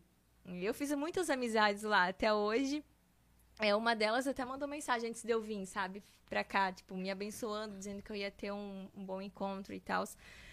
E teve uma delas que me chamou muita atenção, a Kelly, que ela me viu lá e ela falou assim: Eu posso orar por ti? Eu falei que podia. Daí ela começou a orar por mim e ela começou a falar de Jó. E Jó era uma passagem que estava há muito tempo suscitando assim para mim estar lendo. E eu lia direto Jó. Eu pensava assim, meu Deus, Jó perdeu tudo, veio a enfermidade, veio a morte, e ele continuou ali bendizendo e louvando ao Senhor, né? E eu, foi meio que a minha inspiração nesse período, assim, sabe? É, diante de toda a situação, eu continuei ali, firme e forte, bendizendo e louvando e tentando passar isso para quem estava cuidando de mim, principalmente, né? Que eu fiquei totalmente dependente, né? Não fazia nada. E então aconteceu que a Kelly veio falar de Jó e a gente continuou falando, fal falamos muito de Jó. E teve um dos momentos, até no quando eu saí do hospital, que a Kelly me liga e pelo celular ali, chamada de vídeo, e uma menina, ela coloca uma menina num teclado para cantar aquela música de Jó. Que agora eu não vou cantar, que eu sou uma péssima cantora. Canta. mas Tiago canta, vai lá, Tiago. Vamos lá, Tiago. Cara, se for modelo. Não, não. Não, não, não, não, não. canta, Aí o- a gente acaba. Eu desço. A gente acaba, Não. a gente acaba o programa aqui. Então, assim, e aí, tipo, ela cantou aquela música de Jó, que foi mais uma confirmação, né, de tudo que, que Jó viveu e o que eu tava passando, né? Então, chegou a cirurgia, é, eu entrei lá bem tranquila e bem confiante no que fosse pra ser seria. E os médicos, eles tinham que eu teria que mexer a perna meio que de imediato, no, da pós-cirúrgico, assim, né? Porque a, a medula não poderia inchar. Se a medula inchava, ia ficar paralisada, que isso já fazia parte do, do processo, assim, né? Eu ia ficar paralisada, sem sentir. Então, assim, eles, eu teria que mexer antes da medula inchar. Misericórdia. E- Essa, quanto tempo foi essa cirurgia, assim? Ai, foi bem demorada. É, Começou, era três horas, e ele veio dar essa notícia pra gente, acho que era por volta das 9 horas da noite. Hum, seis horas. É, demorou menos, né? Mas. Que vértebra que é? É a Ou foi? T3, T3, T4, T3, É pra T4. cima ou pra baixo? Pra cima. É bem aqui, bem na parte do atrás, assim, bem aqui em cima. Mas eles operaram atrás, ou Atrás, abriram por a frente? Ah, tá. O meu pai fez aqui, mas abriram ele aqui. Então, É? que era aqui, né? Não tinha Aham. como. Por isso que eu. eu- eu- É, não, a minha o- é atrás. Era atrás. E aí, então, os médicos estavam até meio que apreensivos, mas eu mexi a perna. Meio que. Demorei um pouco, né? Ah, Mas consegui mexer um Eles pouco a perna. abriram, mexeram no local e tu mexeu a perna. É, daí eu fui pra recuperação. Lá, é, né, inconsciente, lá, depois que sai da, da cirurgia, ainda anestesiada. Ah, o imediato mexer não é ali logo depois da cirurgia. Tem toda uma recuperação. É. Não, faz a cirurgia, tal, fecha, taranana. Acabou a cirurgia. Agora você vai ter que mexer. Seis horas. Depois da cirurgia já. Fechou a cirurgia. Se tu não Caramba. mexer a perna ali, Daí não né, iria minutos mexer ou que seja mais. coisa assim, já Não, não mexe é, nunca mais. Não mexia mais. E foi que eu mexi a perna. Então, mesmo inconsciente de tudo, né? É Eles... isso que eu. Mas estavas inconsciente. Não, inconsciente. Eu não, eu sei disso porque eles me contaram. né? Ela médico falava me com a gente tudo, né? Mas não. Não, mas quando eu mexi a Ah, perna, isso não. isso isso não. Mas como que tu conseguiu mexer a perna inconsciente? Eles, eles fazem, tocam em alguma coisa que. Eu não sei, eu sei que o médico. Ele pediu, ah, mexe a perna. Ele contando, né? Ah, mexe a perna, não sei E o quê. tu mexia? Eu mexia. Ele falou até que ele perguntou pra mim se eu iria casar em setembro. Eu falei que sim, eu iria casar em setembro. Mesmo, tipo, eu não lembro de nada disso. O médico que conta, né? Ele até falou pro Thiago, ó, tá ferrado, que O até negócio é inconsciente. sério mesmo. Mesmo inconsciente, ela tá consciente. Vai casar. Vai casar dia 17. E e então, ah, é, nesse rolo todo aí tinha o casamento. Tinha o casamento. E o médico, assim, até eu fui no retorno agora, recente, ele falou que quando eu aceitei a cirurgia e eu falei pra ele assim, eu vou casar dia 17. Ele não me falou nada, né? Mas ele falou que ele, pra ele, ele falou, não, ela não vai casar dia 17, não tem como, né? Só que... 17 de setembro? 17 de setembro. Nossa Senhora de Pentecostes, ó. É. É fogo puro, rapaz. E aí, então, é, aconteceu toda a cirurgia. O pós-cirúrgico foi bem difícil. Tinha muita dor. Mas não reclamava. Não, não conseguia nem reclamar, assim, sabe? Eu simplesmente silenciava, entregava aquela dor por alguma coisa, né? Pela santificação de alguma coisa. E foi então que, que eu peguei e logo de imediato, assim, no dia seguinte, eu mexi o dedão, que não era pra acontecer. Então eu mexi o dedão. No outro dia eu consegui arrastar a perna pro lado, que também não era pra acontecer. No outro dia eu levantei um pouquinho. Enfim, foi acontecendo al- algumas coisas assim, até que domingo o médico falou assim: "Não, vai pra casa. Vai pra casa, não tem mais o que fazer aqui no Domingo hospital". já? Domingo já. Eu, Dois dias depois eu operei na quarta, no domingo eu já fui pra casa. Que também não era, né, pra ser assim, né? per- Segundo a medicina, né? E aí eu fui pra casa, em casa já na segunda-feira já comecei com fisioterapia. E aí minha irmã encontrou o Thiago. Eu ia perguntar como é que, entre... como é que encontraram o figurão do Thiago? Sim, foi a Bat Shower. Isso aí. Foi a minha irmã que, que conhecia ele já. E ela sabia que ele trabalhava com alguma coisa, parte de dor, coluna. Sim, enfim. aquela é quiro... Quiropraxia. É, Isso? quiropraxia, ele faz movimentos no Instagram. É. Minha esposa um dia disse: que tu tá olhando esse cara aí, mano? Você é meu amigo, Thiago. Que tá... Ela tava no, com o celular na cama fazendo os movimentos dele. Eu disse: Eu não quero mais isso aqui. não, quero. Não quero o Thiago na nossa cama. e aí eu acompanhei. Por isso que, por isso que quando, aqui, né, antes de começar o programa, eu, eu tomei um, um, um baque, porque eu não sabia de nada, né? Não, não, não, não acompanhei. E eu vi aquele vídeo, né, que eu contei pra vocês dois. O Thiago te empurrando. Aham. Thiago, marido, né? Sim. Agora dá, dá uma confusão de Como, Thiago, né? né? É. O Thiago, marido, que na época era namorado, noivo ainda, né? Te empurrando ali na sacadinha da Zambuja.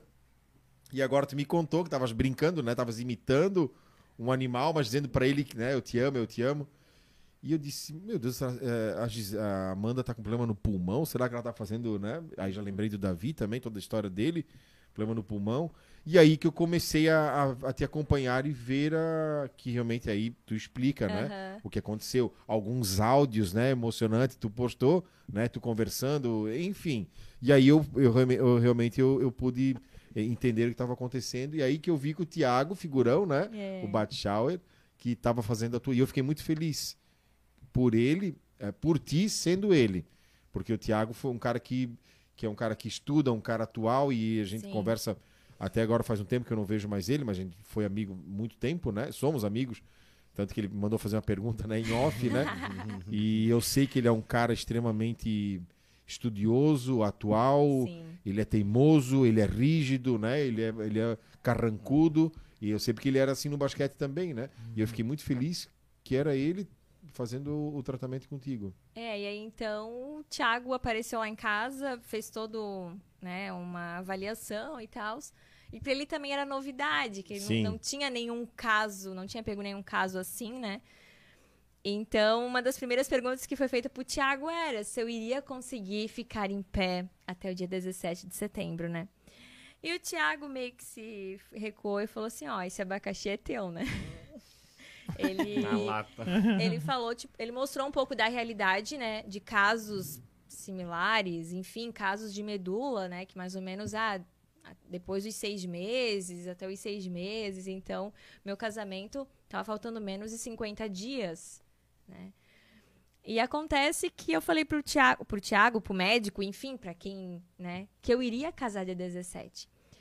Uma que o nosso casamento é, foi algo providenciado por Deus, né? Foi em uma das minhas orações que o Senhor me direcionou com uma data. Falei pro Tiago, Tiago falou sim.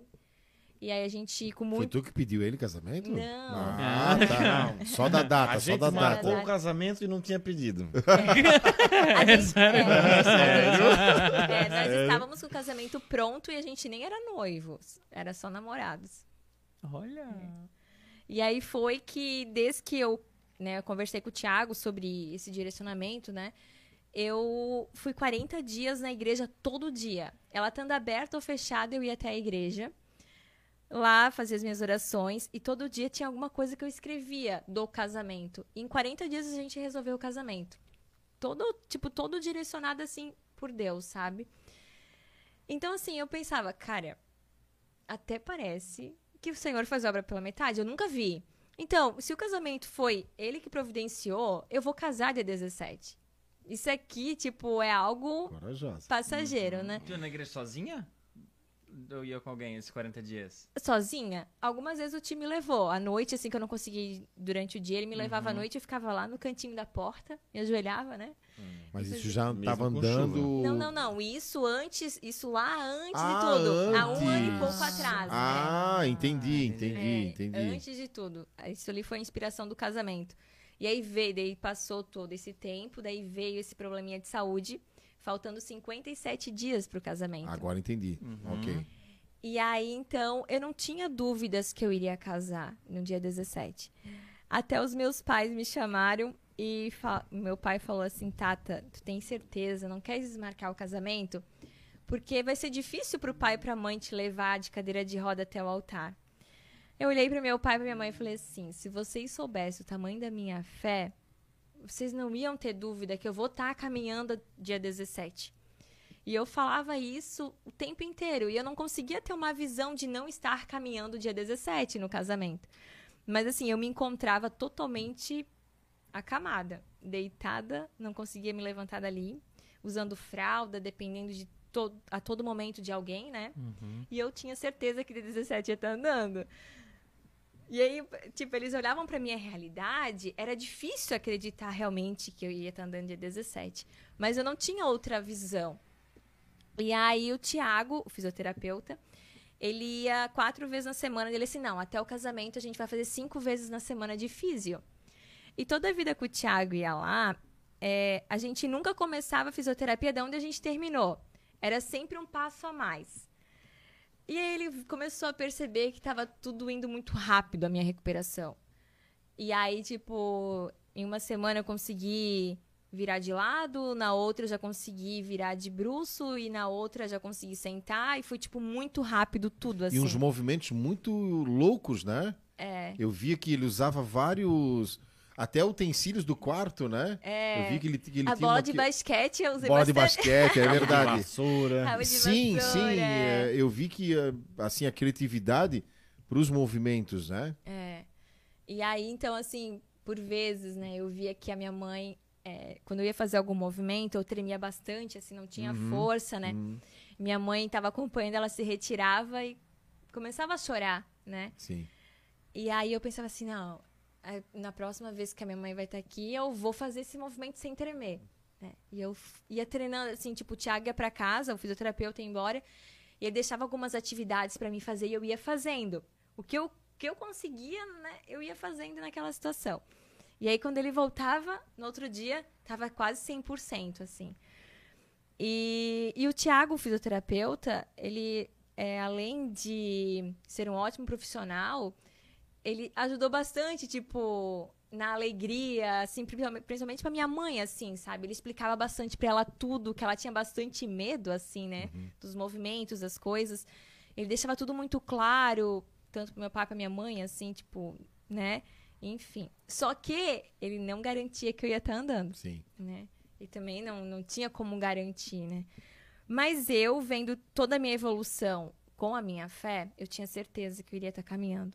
Então chegou o prazo da gente realmente confirmar, vai rolar o casamento ou não. Aí eu falei, o Thiago falou assim, é contigo.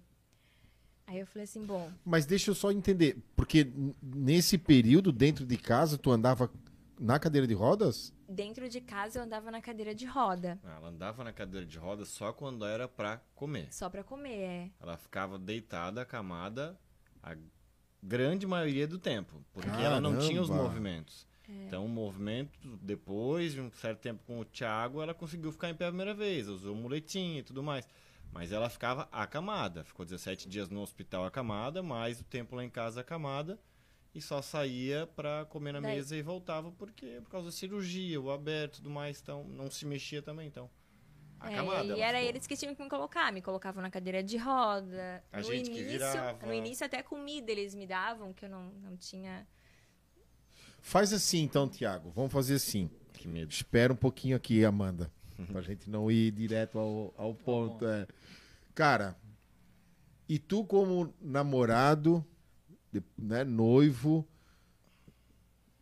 o que que tu pensava disso tudo? Vendo ali a tua namorada, tua futura noiva, passando por essa dificuldade, é, o projeto do, do casamento, eu penso que passa um filme na cabeça de tudo que vocês viveram juntos, de repente uma, uma, uma menina que era modelo e te conheceu e te apresentou se assim posso dizer, né? Te apresentou o próprio Deus e tá passando por isso tudo. O que, que passou no teu coração essa história toda? Assim, o nosso relacionamento sempre foi na rocha, criado na rocha. Então, ver ela naquela situação, eu sempre tive muita fé, igual ela. A gente sempre teve muita fé. Ah, o casamento vai ter, vai ter. De qualquer forma, vai ter. Então, eu fiz para ela o que eu tenho certeza que ela faria por mim. E não ia ser por ela estar numa cadeira de roda, ou por ela estar acamada, ou talvez um dia não andar, que eu deixaria de amar ela. Eu não me apaixonei por ela, não tive esse amor por ela, por ela estar andando.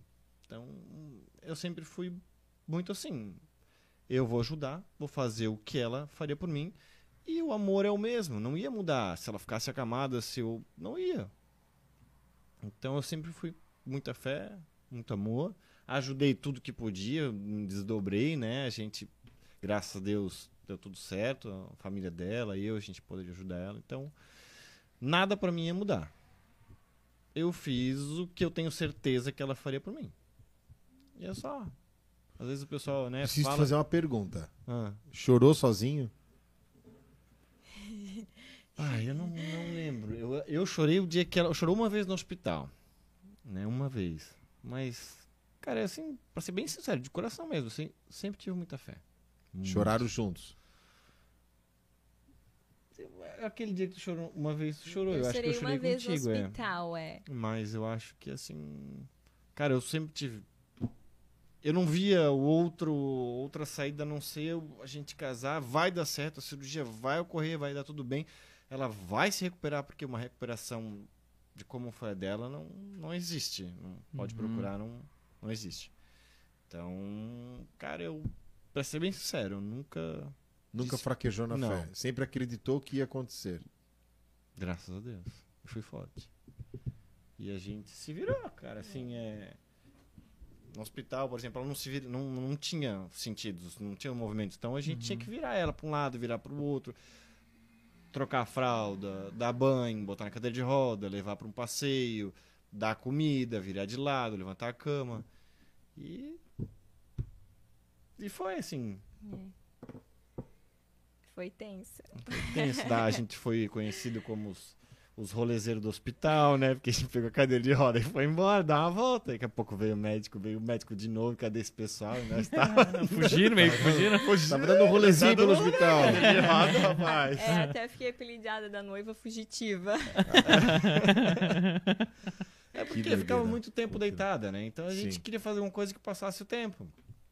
Então, ah, pegamos uma cadeira de roda e fomos até lá naquele lugarzinho que tu viu o vídeo. Sim, É. sim. Só que ela não conseguia ficar muito tempo sentada. Né? Era meia hora, 40 minutos que começava a doer. Então a gente. Era o tempo que a gente tinha, assim. Uhum. Pegava, dava uma voltinha, ficava lá um pouquinho, Passava na olhando pra capela zambuja, passava na capelinha, Uhum. rezava um pouquinho lá dentro e aí e voltava. voltava pro quarto. Que bacana. Bom. é, a gente precisa ouvir isso, né? Claro. Por isso que o propósito foi trazer vocês dois mesmo para dar esse testemunho de fé, né? O homem acreditar, porque a gente vê tanta coisa hoje. Eu- no outro programa eu falei que eu ia na rede feminina fazer é, tarde Palestras, de espiritualidade, né? Palestras para as pacientes, para as voluntárias. E quantas vezes lá elas abriam o, o resultado, né? Eu permaneço ainda com a enfermidade, fui curada. Aí elas diziam: meu marido me abandonou, André, porque eu não posso mais dar sexo para ele. né? A minha filha me abandonou porque ela não quer cuidar de mim. Por isso que eu faço essa pergunta, né? Como que foi é, cuidar, né? Nesse nesse momento, até porque tinha uma preparação para o casamento, né? Além de tudo, né?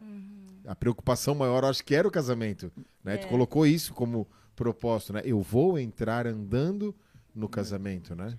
É, até um, um dos pontos, assim, que desde que a gente falou esse sim, né, pra Deus, para o nosso casamento, a gente começou uma preparação com o padre. Então a gente ia todo mês, padre Marilton lá da, da nossa paróquia, da Guabiruba, todo mês falar com ele. Conversar, assim, né? Nos preparar, Era um enfim. bate-papo, né? Era um bate-papo, é. E aí, um dos momentos, é, o senhor tocava muito no meu coração que a gente tinha que fazer o lava-pés no casamento. Olha. E aí, então, conversando com o padre, eu coloquei toda a inspiração e o padre falou assim: não, a gente vai fazer o lava-pés. E ele falando assim, que explicando pra gente que o lava-pés é lá quando a gente for velhinho, um cuidar do outro, não sei o quê. Ele, ele focou muito lá quando a gente for velhinho, assim, né? Ele até colocou um momento da vida dele com o pai, assim, que ele teve que fazer isso e tal. E aí, então, do nada, acontece isso comigo, antes do casamento. Então, o Tiago fez literalmente, viveu assim, fez para mim literalmente esse ato de lava-pés, assim, durante esse tempo todo. E ainda continua fazendo, tanto ele, minha família principalmente, que meu pai e minha mãe, meu Deus, né? Não tenho nem o que, que falar, somente gratidão à minha irmã também. Pois é, Então- o Rafael Fogaça tá dizendo cunhada guerreira. É, o Rafael Fogaça é o meu cunhado, né, marido da minha irmã. Ah, ela é tua irmã? Como é que é o nome dela? Aline Gabriele Pereira. A Aline é tua irmã? Aham. Ah, é, eu conheço a Aline pelo Rafael, né? Assim, Aham, que sim. legal. É, Olha é só. irmã. Então a gente é uma família forte, assim, na, Sim, sim. na oração. Então foi que é, nesse tempo de físio e toda toda a fé, né? É, uma semana que eu tava em casa, é, né? Uma semana, eu vim domingo, no outro domingo era dia dos pais. E eu falei pro Thiago que eu queria fazer uma surpresa pro meu pai, eu queria ir pra igreja, que meu pai ia na igreja, né, no, no domingo. E eu queria ir na igreja acompanhar ele, só que eu não tinha certeza que eu ia conseguir ficar uma hora sentada, né? Na cadeira de roda. Era a primeira vez que eu ia fazer isso. Então eles, ele minha o Thiago e minha mãe prepararam todo um café na cama pra mim ficar deitadinha, né? Pra não ficar sentada antes de ir pra igreja. Me arrumaram lá e chamaram meu pai pra me botar na cadeira de roda pra ir na igreja. Aquele dia meu pai, ele chorou bastante, assim, porque eu fiquei mais de uma hora sentada na cadeira de roda durante toda a A missa. missa. É mais porque pega o carro, né? Bota no carro, vai até né, ali, espera um pouquinho antes da missa, missa, depois volta pra casa. E ela não tinha ficado Não- nem meia hora sentada não, assim. é, não conseguia, não conseguia. Eu tinha muita, doía muito essa parte aqui. Eu era muito insegura na cadeira, que não parecia que ia cair, enfim, enfim, né? Não, não sentia nada, então era uma insegurança bem grande. E aquele dia eu consegui dar esse presente pro meu pai. E assim foi, durante todo esse meu tempo ali de preparação, é, de físio e coisa arada, até que o Tiago falou assim: vamos tentar ficar em pé o fisioterapeuta daí. E aí foi que tudo muito trêmulo, né? Que e aí foi foi ele me ajudando, eu fiquei em pé pela primeira vez. A sensação foi horrível, porque a única parte que eu senti eram meus braços segurando no Thiago e mais nada. Tem esse vídeo. Tem. Tem esse vídeo. É. Eu lembrei agora, de- tu falando da. Tava segurando nele, as, as perninhas tremendo. É. Então, assim, foi uma sensação bem estranha. Hum. Mas aí a gente fez esse exercício num dia, fizemos no outro. Eu acho que no terceiro ou quarto dia ele mandou buscar a muleta que eu ia largar a cadeira de roda e ia caminhar. Eu olhei pra ele e falei assim, então tá, bora lá, né? Era o meu desafio. E foi que ele, me, ele montou toda a muleta pra mim na altura correta e me botou pra caminhar no corredor de casa. Então eu comecei a caminhar, acho que fazia uns 10 dias antes do casamento. Só que durante esse tempo, né, tipo, esses 57 dias aí de, da doença e tudo mais, faltando uns 20 e poucos dias, a minha avó veio a falecer por parte de pai. Eita. Uma avó bem próxima, né? E faltando uns 10 dias pro casamento, a minha irmã tava grávida. Oxe. Ela perde o bebê No dia do aniversário no da meu, Amanda. do dia do meu aniversário. Eita. Então, assim, aconteceu muitas coisas. E nada tirou o meu foco e a minha fé, assim, sabe? Fiquei triste e tudo, mas era algo assim, fiquei triste, mas já fui levantada, bora pra frente, né? E continuava ali firme e forte. Até que chegou a semana do casamento. E eu já tava bem faceira, que eu tava andando muito bem, assim, né? De muletinha. O fisioterapeuta mandou botar um vestido longo em mim pra gente ensaiar. Porque Ah, não, ele viu o vestido antes do. do não, não, não. Era um Ah, vestido tá. aleatório. Porque é, eu conseguia andar, mas eu tinha que olhar pros meus pés. Como eu não tinha sensibilidade dos pés. Ah, não sabia ao certo onde tava. É, e aí eu podia tropeçar, enfim, né? Então a gente fez. Mas então só me explica, desculpa, mas só pra ent- entender. a- o, o, que tá, o que aconteceu nessa recuperação é, foi a recuperação da memória dos movimentos? Não, o que aconteceu foi, eu tinha força na perna, força muscular pra ficar em pé, porém eu Certo. não sentia. Eu tenho os movimentos, mas eu não tinha sensibilidade. Então, o Tiago, o fisioterapeuta, trabalhou força pra me manter em pé mesmo sem sentir. Mas por que não esse sentir? É isso que eu, é isso que eu quero entender. Perdeu a, a, a memória do. do- a- Não, é que assim, a medula ela passa Vou explicar mais ou menos como eles me o, explicavam, o- né? o José é estudante de medicina. E depois ele. José é- pra explicar. É. José, vem cá. Não, ele, ele não tá nesse estágio. Não tá nesse estágio. Mas já sabe, claro que você vê. É, mas assim, Ah, ele vai corrigir se estiver errado. Assim, os, os médicos, tanto o fisioterapeuta, explicou que a medula é. Ele passa vários ca- cabinhos, assim, né? Certo. Vários cabinhos. E aí, cada cabinho, ele comanda alguma coisa no nosso corpo. Um é a sensibilidade de quente e frio, a outra é a de dor, Certo, José? a outra tá. é, a de toque, a outra é a de toque, Ok. a outra é a dor interna, enfim. Todas essas sensibilidades é, os- vêm do cérebro para a medula Isso. e passa pelo corpo. Ok. Acontece que, pelo coágulo, ele tá. Agora não sei se ele tava. É, se ele tá atrás ou na frente, é uma parada assim, afeta mais a parte motora e outra acessa mais a, a- mais a sensibilidade. O meu caso pegou mais a sensibilidade. Atrás. Atrás. Então foi atrás, atrás. viu? Isso aí, isso aí. Boa. Vai ajudando. Isso aí, vai me ajudando. Então, é isso que aconteceu. Então, pelo fato de pegar mais a parte de sensibilidade, eu tinha os movimentos e tinha força para realizar, Só Então- não tinha sensibilidade. só não tinha sensibilidade. E, E a não maioria desses tendo- casos é ao contrário. Tem a sensibilidade, mas não, tem a força. Hum. Tanto o médico quanto o fisioterapeuta, assim, comentou que a maioria das vezes a força ela vem depois da sensibilidade. E o meu caso eu tinha força, mas não tenho a Foi o sensibilidade. contrário. E, e descobriram a origem disso? Antes que a gente dê continuidade no assunto, só pra gente Ainda entender. não. Ainda não. Ainda não. É um mistério. Vamos lá. E aí foi que na semana do casamento, na segunda-feira a gente marcou de ensaiar a valsa.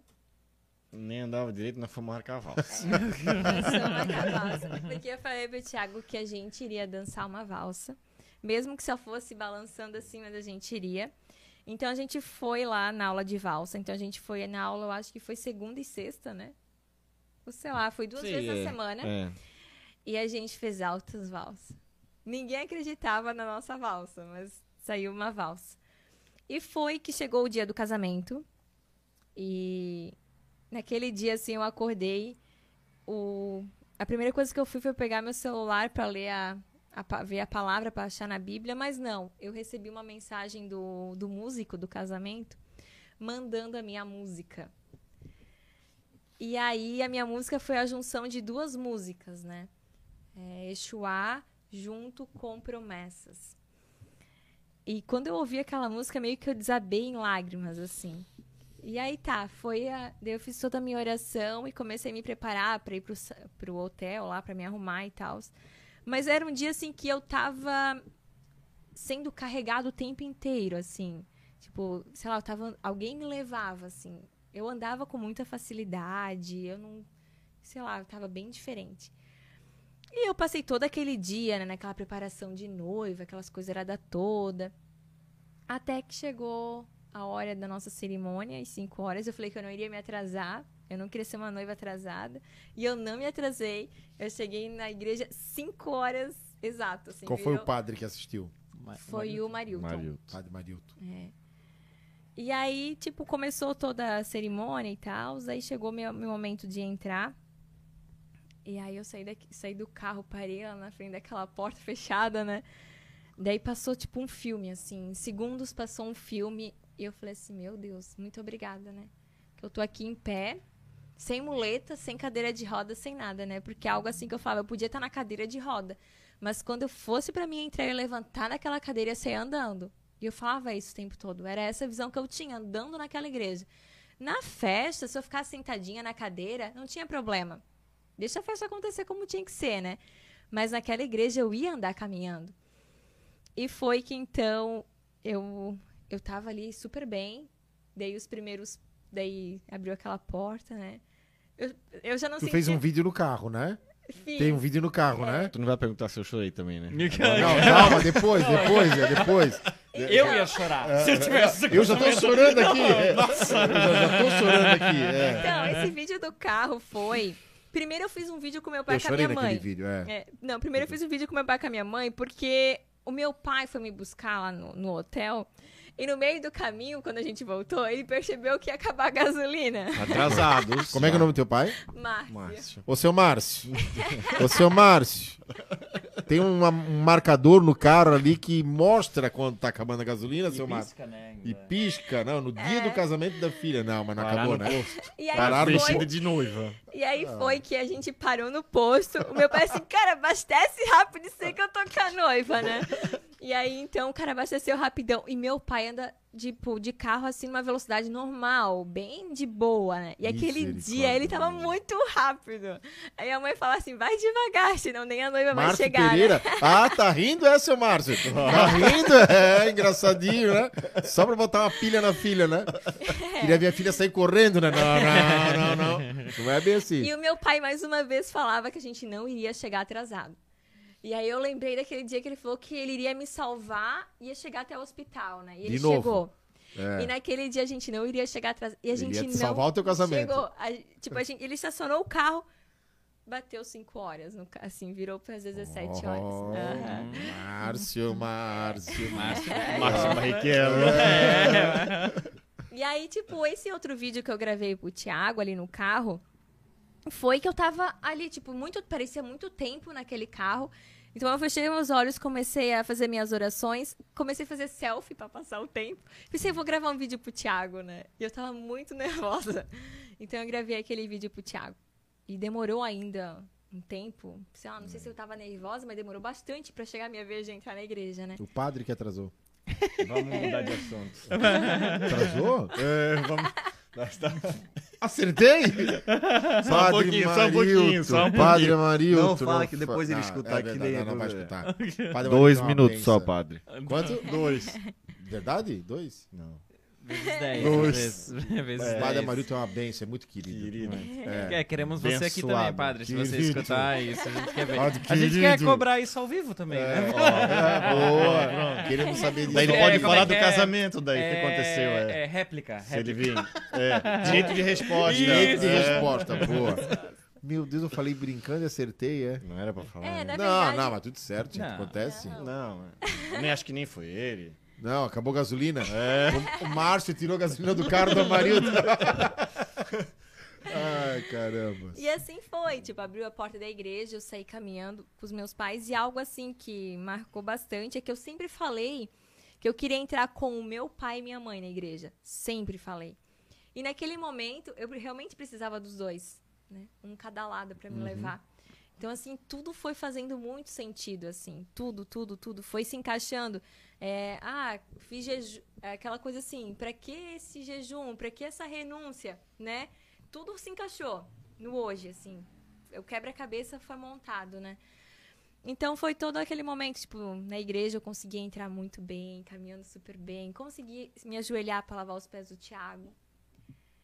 Então, Ah, teve o lava-pés? teve o lava-pés. Uhum. Consegui me ajoelhar, tudo certinho. E tudo isso, o fisioterapeuta treinava comigo. Né? O lava-pés, ele treinava comigo os passinhos de valsa antes a gente fazer a valsa. Então, tipo, foi também um enviado do Senhor pra estar com a gente naquele momento. Convidaram Né? ele pro casamento? Convidamos. Claro, Ele né? foi, A pressão, né? É. Teve casamento pra ele. Eu acho que era ele que queria ir pro casamento. é. Tiago Mas tava ele virou amigo nosso, ele e a- né? Não tinha como e a- assim. Né? E a Tá senhorita Jennifer. Jennifer. É. Jennifer Sei. também é faquista. É, Ela eu- também é faquista. É, Ela é faquista também.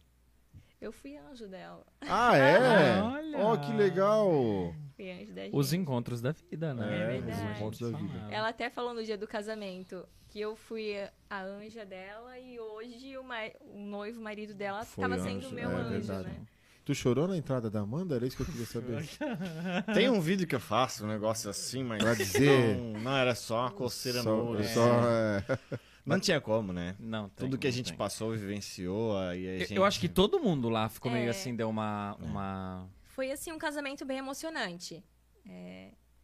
O casamento por si só, né? Um casamento, É. se assim eu posso dizer, normal já é emocionante, né? E com todo esse contexto, né? É.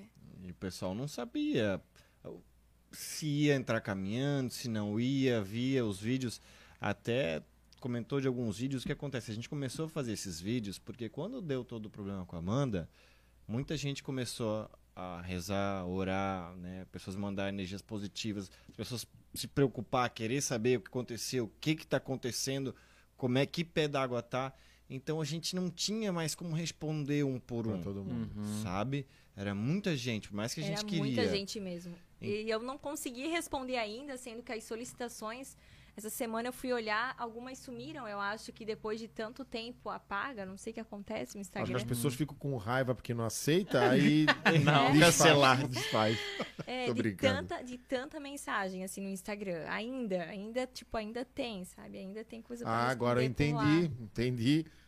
É, duas semanas pra ela Vai responder. responder, É, eu entendi. Eu fiz o convite pra ela faz uns três anos atrás. Antes já de tudo. E aí foi que o nosso, nosso casamento aconteceu, a nossa festa aconteceu. Eu consegui aproveitar a festa inteira, consegui dançar, Caraca. consegui me divertir até quatro e pouco da manhã. Quatro e pouco. O DJ veio falar. "Ô, Tava todo mundo já cansado passou e a Amanda do meu não. horário já. vamos continuar ou vamos pra casa? não, tá bom, tá bom, tá bom. Então, tipo, foi algo assim inacreditável, porque foi 30 e poucos dias depois da cirurgia que eu fiquei em pé pela primeira vez. E era algo assim, pensado de seis meses. Uma cirurgia na, na, na coluna em um mês. A gente sabe que qualquer outro tipo de cirurgia de menor, é, a recuperação ela é, é, é lenta, né? é E tem que ter um certo cuidado com isso, né? Mas aí entra o grande detalhe, né? A fé. Uhum. A fé. É diferente. Claro que é diferente, porque senão a gente também não falaria. É, isso que, que, que é a diferença hoje na humanidade, é Sim. a fé. É a fé. Eu não tenho dúvida alguma.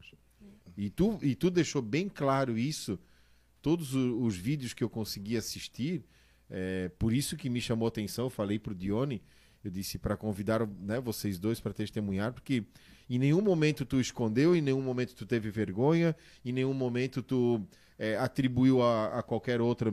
Sempre tu, tu, tu falou, tanto que no teu, no teu WhatsApp tá ali, filha do rei, né? Então, assim, tudo tá, tá destinado a, a Deus, né? Revertido a Deus, né? Tá tudo revertido. E desde o momento que eu comecei a acompanhar toda a história de vocês, sempre teve uma mensagem, sempre teve a fé, sempre teve Sim. a retribuição a Deus, né? É, foi isso que, que me chamou a atenção. E como o Tiago falou aqui antes de começar, as pessoas precisam ouvir o testemunho dos jovens.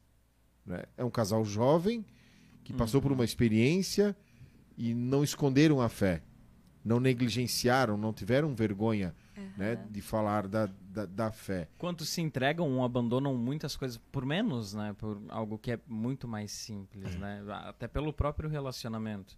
Né? Vocês partilhavam e tudo mais. É, é como é, Bauman falava, né? Da modernidade líquida. Que tudo se desfaz, né? Tudo, eu já troco é essa facilidade muito grande. Então, esse testemunho também é interessante, principalmente para os jovens. Porque meu, a diferença da paixão e do amor é que, que ali não acabou. Não acabou, né? E com toda certeza, se a gente estivesse nesse casamento vendo ela entrar, não tem como não se emocionar. Porque todos que estavam lá sabiam de tudo o que aconteceu. Aham. Que era uma história de fé. Exatamente. Humanamente falando e cien- pela ciência, É, e- não e- teria como. Até o, o- Acho que foi o, o teu pai, Thiago, colocou aqui que o, o Lava Pés foi muito Emocionante. emocionante. é, e, e é uma realidade, porque, tipo assim, ó. É, não foi passar água no pé um do outro. Foi, foi o que vivenciaram. É. sabe? Então, aqui- aquilo ali selou o que vocês vivenciaram. Então, é, é- realmente é muita emoção. É porque é viver a passagem. É viver a passagem, literalmente. Eu acho que isso é um dos maiores testemunhos de fé. O, o teu pai, né, por ser pastor, ele botou aqui que às duas horas da madrugada, na festa de casamento, Amanda caminhava sozinha de mesa em mesa, falando com os convidados, e nem ela mesmo percebia. tava- Então nós temos um evangelho em João 2 que fala sobre as núpcias de Caná, o casamento, né? Uma festa de casamento. Uhum. Entro aqui para a história de vocês, vou deixar vocês continuar, mas a gente tem que ter essas inspirações, a gente não pode perder, né? Sabe por que, que deu certo aquele casamento em bodas de Caná? Porque se tu abrir ali a Bíblia, na tua Bíblia que é a Ave Maria, a minha de Jerusalém não tem essa palavra, na tua tem, tá escrito lá: Jesus e sua mãe foram convidados a estar presente nesse casamento. Hoje em dia, né, por muitas vezes o casamento fica tão focado só na festa, nos convidados e esquecem do principal, Sim. o noivo, né, Jesus. Então, o casamento, se não for, se não tiver o convite de Jesus, de sua mãe, ele vai à falência. Ele vai, vai à falência, infelizmente vai. E esse é o grande, esse é o grande sinal do sacramento, a aliança, né? É um, agora vocês não são mais os meus amigos, são os nossos amigos. Não é mais a minha dor, são, é a nossa dor. Sim. né? Não é mais o meu dinheiro, é o nosso dinheiro. não é mais a minha sogra, é a nossa sogra, né? Tem, tem também, tem umas, tem umas coisas difíceis no meio. Enfim, então, é, é, é, esse é o sentido do casamento. Não é mais agora o Tiago, não é mais Amanda, agora é Amanda, o Tiago e Deus. Porque ele foi convidado a estar presente nesse casamento. E houve a grande intercessão da mãe. Com Houve certeza. a grande intercessão de Maria, a transformação da água para o vinho. Eu sempre digo que a transformação que Amanda precisou passou pelas tuas mãos. Quando que foi que aconteceu o milagre da transformação da água para o vinho? Pelas mãos dos serventes. Jesus disse: Enchei as talhas de água. Agora peguem e levem até o casamento. E quando os serventes pegaram as talhas, eu conheci essa talha lá na Galileia. É uma talha gigante, ela é assim grossa, a boquinha dela é pequena. Impossível 4, 5, 6 pegar aquela talha, uma pedra. Ela é gigante, são 100 litros. Mas aí é que tá. Também tinhas uma talha pesada para carregar. É, queira ou não, é, é, é- é, uma, é um fardo, né? Ver uma, no- uma, uma- uma namorada que vai ser minha esposa passando por uma enfermidade. Essa era a tua talha. E tu teve que pegar essa, essa, essa talha, que a princípio era água, e tu levou ela para a grande festa, o casamento, o próprio Jesus. E lá não era mais água e sim o melhor vinho. Então o milagre que ela precisava passou pelas mãos dos serventes. O milagre que o Tiago precisou há muitos anos atrás passou pelas tuas mãos de serventes. Então isso tudo programado por Deus para fazer a grande celebração que é o casamento, Sim. bodas de Caná. Então passa pelas tuas mãos o milagre que ela precisou, passou pelas tuas mãos. E antes de, antes de ele precisar, né, passou por tua tuas mãos o milagre que o Tiago tanto precisou, que foi conhecer Jesus verdadeiramente, né? Como tu mesmo falou. Sim. Né? Isso é o casamento. Essa foi a passagem, o evangelho do nosso casamento, bodas e caná. Não, né? Foi do meu também. Sério? Foi, foi, o, foi o, o evangelho de vocês? Foi. Agora eu fiquei sem graça, fiquei emocionado. que massa, cara. Foi. Ai, olha só, Santiago entrou aqui. Boa noite, amados. Parabéns pelo excelente programa. Esse lindo casal é, fez, todos se, é, fez todos se emocionarem no casamento. Simplesmente inesquecível. A Samara também, Bortoletti, falou que a história de vocês é muito linda. Cristiane Rocha, olha, foi o dia mais emocionante das nossas vidas. Ninguém explica Deus, né? Não teve nenhuma pessoa que presenciou esse casamento que não chorou. Foi Deus. A Mariluce Hoffman tá aí, ela disse que história incrível, emocionante. Marluce. Ma- Às vezes eu Nossa erro também. convidada, ela já foi ver no programa. Viu? Ela vai fazer, Fantástico. vai fazer a leitura do meu cabelo, né? Essa? Do nosso. Do nosso. Do nosso. Calvo. Que história incrível, emocionante. Deus é sensacional. Ter fé não significa estar livre de momentos difíceis, mas ter a força para enfrentar, sabendo que não estamos sozinhos. Exatamente. Tan- Tantas outras pessoas estão aqui. Márcio Pereira, o papai, né? O Papai. impossível aos olhos humanos deixou de existir. Deus estava no controle de tudo. Cerimônia muito linda. Teu pai colocou. Bacana. Ó, o Júnior mandou boa noite aí pra gente. Deveríamos ter pedido os vídeos do casamento, né? Claro, tá disponível lá no teu No teu Instagram. Instagram. É, né? Quem quiser, tá- siga lá Amanda Gisele. Tiago Gitter. Ginter. Ginter. É. Tá todos os vídeos estão lá, é bem legal, é, é uma história de fé. Hoje, tanta futilidade, toda, tanta ostentação nesse Exatamente. Instagram, né? Em um momento difícil que a gente passa. É bom, segue lá, tem trabalho também deles, o Homem da Montanha. Que... Vê, ah, procura foto e vê qual que é, né? É, Procura vai fotos, lá, vamos vai ver. lá, o Homem nós, da vamos botar, Montanha. nós vamos botar uma fotinha no Instagram do, do, do, do, andar de cima. cima, do Homem da E aí Montanha. tu entrou na igreja, fez o Lava Pés, foi pro, pro, pra grande festa, dançou, como o sogro ali colocou, foi de mesa em mesa e tudo isso segurando. É, até Firme. tem um videozinho na nossa valsa que. Assim, os meus pais achavam que a gente ia fazer dois, dois passinhos pra lá, dois passinhos pra cá, assim, né? Errou! Que eles estavam mais envolvidos, né? Estavam ali Até presente o tempo achou, inteiro, né, é. que não ia fazer nada E demais. aí, na né? nossa primeira aula de valsa lá, a gente já fez várias coisas diferentes. E aí, a minha mãe iria na segunda aula junto, né? E a gente fez todo um lance pra ela não ir, porque o Thiago falou assim: não, vamos fazer surpresa. Já que a gente conseguiu incrementar o negócio, vamos fazer uma surpresa pra todo mundo. E aí, durante a valsa, tem uns videozinhos, né, que meu pai pega o lenço e começa a secar as lágrimas, assim, de tão emocionado que ele ficou. Tipo, ele falou que foi um dos momentos, assim, mais fortes pra ele, que foi algo inacreditável. Eu rodei, eu dancei, passamos por, dancei todos os cantos da pista, assim, né? Rodamos o salão, assim, pra falar bem, né? E foi algo, assim, inacreditável que aconteceu, né? Então, assim, o casamento foi... E eu tava o tempo todo sendo carregada, tipo, andando, assim, em nuvem, sabe? Sempre tinha alguém me carregando. Enfim, eu não tenho explicação. A e, assim, é. o que eu fiz no casamento, eu não consigo fazer hoje. Caramba. Então, assim. Tem a entrada, nossa entrada no salão, que quando a gente vem da, da cerimônia, assim, a gente tá praticamente correndo. E a Amanda numa facilidade, assim, entrando com uma taça aqui, segurando minha mão na outra, e a gente caminhando lá pra dentro com música empolgante, assim. Não dá pra acreditar, assim, depois que a gente foi ver, sabe, do jeito que a gente entrou ali. né? É, e assim, um dos, um dos dias eu tava fazendo rosário, é, rezando rosário, e eu pedia pra Maria, assim, um direcionamento pro meu vestido, né, de casamento. E aí eu tenho a minha agenda de anotação, e lá eu comecei a desenhar o meu vestido durante o rosário. E assim, geralmente eles pedem pra noiva provar os vestidos antes. Ah, prova um sereia, prova um Uhum. princesa, enfim, né? Prova os vestidos pra ver. Ah, às vezes eu sonho de, de um vestido de princesa, mas não fica bom, né? Então prova antes. E aí eu fui falar com a menina que queria fazer meu vestido, e eu falei assim, Mabi, aqui tá meu vestido. Daí ela até perguntou, ah, tu já provasse algum vestido antes? Eu falei assim, não, é esse vestido. Expliquei tudo pra ela, que foi em oração. Então ela começou a fazer o meu vestido. Eu fiz uma prova antes, né, de acontecer isso. Daí aconteceu isso, eu não fui mais provar meu vestido. E aconteceu que na semana do casamento, eu voltei lá, eu acho três, quatro dias antes do casamento. Voltei e fiz a- uma prova e ela finalizou meu vestido. Só que assim, quando eu coloquei aquele vestido, eu me emocionei, chegou a arrepiar, assim, que era o meu vestido, sabe? Não tinha como ser outro vestido. E ele era todo fechadinho, tinha manga comprida, bem fechadinho na frente, porém as costas, ele era aberto.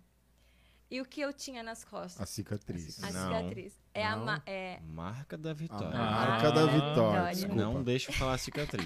Marca da vitória. Tipo Desculpa. assim, o meu era, era o meu milagre, né? Então, tipo, tava ali. Era, era, tipo, a única parte em evidência. E até, tipo, no, na igreja eu tava com o cabelo solto, mas no salão eu tava com o cabelo preso, um coquezão. Então, era o que aparecia. E aí até, tipo, eu pedi pra não passar maquiagem, não passar nada, deixar assim, sabe? E aí, eu, assim, é, até o pessoal olhava e se emocionava, porque daí lembrava que eu realmente não parecia ter nada no casamento. Parecia estar normal, assim, né? Então o pessoal olhava a marca e lembrava, não, tipo, inacreditável o que a Amanda tá fazendo. E foi isso que eu mais ouvi, assim, inacreditável, o que, que tu estás fazendo, né? E nem eu me acredito, assim. Eu olho os vídeos e eu pensei, meu Deus, né? Como é que eu não consigo fazer isso agora, né? Mas Foi hoje, como que tá hoje o quadro da tua desse, disso tudo que tu passou? Até porque tu não- vocês não, não viram e não sabem, lógico, né? Como que a Amanda chegou aqui no andar de cima? Eu ainda falei, meu, é que massa é isso, mas literalmente no- o andar de cima, né? É. É uma escada assim que é complicadinha também, né? ela é uma Já escada escorregamos já, caracol. gente, é, é. Eu já caí três vezes dela. Então, lá embaixo, eu fui receber eles aqui no estúdio, mas na calçada. E aí disse, é, tem a, cal... tem a escada. E o Thiago disse, não, mas essa escada aí é fácil pra ela subir. Eu disse, nossa, mas é a escada ali, os dois primeiros degraus. É. Eu jurava que era aquela escadinha, né? É. E aí, quando ele viu aqui a escada, é, é, é o que eu digo, né? Mais uma vez, ele carregou a talha, né? Ele colocou a Amanda nas costas, né? Ela foi numa facilidade também. Ela subiu nas costas, tinha aqueles macaquinhos agarradinhos, né? A Clara faz isso comigo.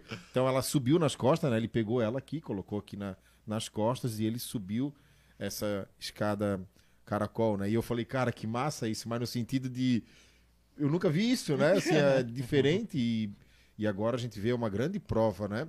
Não porque botou nas costas e carregou a mulher, mas de tudo agora que vocês estão, né? Isso faz muito sentido, né? O- a grande prova de amor, de, de, de cumplicidade, de, de entender a situação. Cara, e casamento é isso, né? Casamento é isso. É colocar a mulher nas costas e carregar.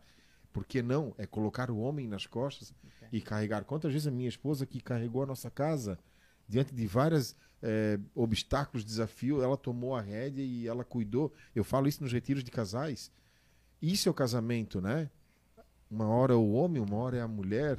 E, e isso é o casamento. Eu achei muito lindo, né? Que eu ainda falei para eles, cara, que massa, né? Mas é no sentido de que lindo, né? E fantástico. Mas é isso, né? Eu acho que a gente. Isso é o claro, mínimo, só né? Um ano, É. um mês e pouquinho, dois meses. Dois meses. Dois meses de casamento. Mas a gente tem muito ciência disso. O casamento não é casei, é é isso. Não é é só um papel, dois, né? É, É. Os dois estão juntos, é. É. abrir mão, é ceder, se ajudar, a estar conectados. Então, é isso. Eu não sei, as pessoas talvez tenham ideia diferente, mas é pra casar. Igual eu falei pra ela. Ah, vamos casar? Vamos, um dia vamos casar. Mas é quando eu ter a certeza. Porque o momento que a gente for casar, é pra ser uma vez só. E tu vai ter que me aguentar pro resto da vida. então, da mesma forma. E é isso, casamento é isso. É tá ali, se ajudando no bom momento, momento ruim. Então, Até a gente o, tá bem ciente disso. o teu pai falou, o Thiago ensaiou na escada do cartório. É, no cartório eu também tive que levar lá pra cima. Meu Deus. A Suzane Ginter, Minha tia. tua Tia. tia. É. O Santiago Gross. é o Antônio Gross. Gross aqui, né? Sou padrasto do Tiago. A mãe do noivo, Ivanir. Ivani. E- E eu estamos assistindo. Ah, que legal. A tua mãe também tá aí, ó, na, na- na- Tá aí, ó. no programa. Como é que é o nome da tua mãe? Ivanir. Ah, tá aqui. Ivanir, Ivanir. isso. Dona Ivanir. seu Antônio também, que bacana. Ter aqui o filho, né? Ter o. o- o- não sei se chama enteado, né? É, mas é isso. Que bom. A tia Suzane. A tia Suzane tá A mandando. Titia tá on. Que bacana, tá on. que legal. A titia tá on. Hoje, então, tu tem a, a força, a sensibilidade ainda não, né? A sensibilidade tá, Tá voltando, voltando. Tá voltando. Até na segunda, eu acho que o fisioterapeuta, o Thiago, fez o teste de sensibilidade. A gente ficou bem surpreso porque a sensibilidade do furo, tipo, da dor do furo, assim, que ele faz com uma agulha, ela até estava à frente da sensibilidade do toque. Mas agora, nessa, nessa última, reverteu. A do toque tá à frente. Da, do, Da- da dor. do corte. Então, ele até... Pergunta assim, é no corpo todo ainda chega alguma parte que sente mais, que... Tem, um, É. tem um processo, tipo assim, ó, o médico disse, ah, vai voltar em tanto tempo, ou Não, não, nada... Não tem. É, sobre a sensibilidade, pode ser que volte ou pode ser que não volte. De seis a meses a um ano, diz que é pra começar e pode ser que não volte. Pode ser que E não o caso volte. que é assim também, ah, meu braço. Aqui eu vou sentir, aqui eu não vou. Não quer dizer que vai voltar tudo de uma vez só, sabe? Então, Como pode voltar tudo de uma vez só? É, como pode. E aí, tipo assim, cada fiozinho comanda, tipo, ah, um comanda aqui, o outro comanda aqui, o outro comanda aqui. Então pode ser que às vezes eu vou sentir aqui em cima, mas eu não sinto na mão, né? Um exemplo, assim. Então, assim, eles vão. O, o fisioterapeuta faz um testezinho com uns aramezinhos, assim, pra ser o toque, e um com uma agulha pra ser o, o da dor, assim. Então, eu acho até que ele tava explicando que precisa 64 pontos, mais ou menos, e o, e o da, do toque eu tô com 46. Aí, tipo, ah, se é um toque leve, é um ponto. Se é um. Ah, não, eu senti. Sentiu bem é dois pontos. Então, assim, ele vai fazendo e eu tô evoluindo. Ele ficou até bem contente, assim, que. Que deu esse up no, no do toque. Ele até comentou que bem provável que eu sinta o toque antes da dor. Então é, é um mistério. Toma assim. medicação ainda. Não, não tomo nada. Nada. Só tomei no pós-cirúrgico, né? Pra Daí- recuperação. né? é, e aí eu fiz o desmame do corticoide ali, né? Sim. E não, não tomei mais nada. Mais nada de medicação. Somente fisioterapia e. Maior, a minha melhor Oh. remédio, né? E, e é isso. Se eu te perguntar qual é a tua passagem bíblica, Isaías 43. Lembra como é que é? mesmo antes de tu nascer, Aqui, ó. eu te criei, conheço, tá Tá gravado. salvo, até tá mais dobrada a Bíblia. Tem que ela lê ali. ó. A página amarela. A minha passagem preferida é porque és precioso aos meus olhos, porque eu te aprecio e eu te amo, eu permuto reinos por ti, entrego nações em troca de ti. Fica tranquilo, pois estou contigo. O que eu pensei é outra. diz aí. Não, mas eu acho que é a Acho que é a sequência. continuação, né? Uhum. É. Que lindo. Essa é a tua passagem, de fortaleza. Tu já tinhas ela antes disso? Antes disso, essa foi a passagem lá no, no início de tudo. Desde meus traumas de infância, foi aqui que eu foquei, foquei bastante, assim. Foi onde eu entendi que não era culpa de Deus, sabe? Então aqui foi o início de tudo. E desse momento que eu vivi foi Jó, né? Daí, Uhum. desse último momento, assim, o que vinha muito pra mim era Jó. Fantástico. Eu, é, fazendo um, um- um apanhado do começo até agora da conversa, a gente vivencia é, as passagens, né? Desde Uhum. o do Lava Pés, Bodas de Caná, é, essa Jó, de Jó, Isaías. de Isaías, né?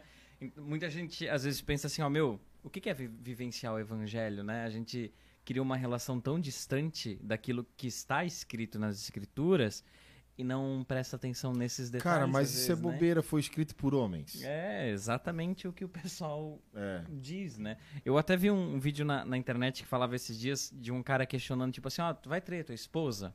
Não, em que outro lugar está escrito que ser infiel, né, não, não condiz com, com um mandamento, vamos supor assim. A Bíblia é o único lugar que tem escrito isso, nas origens.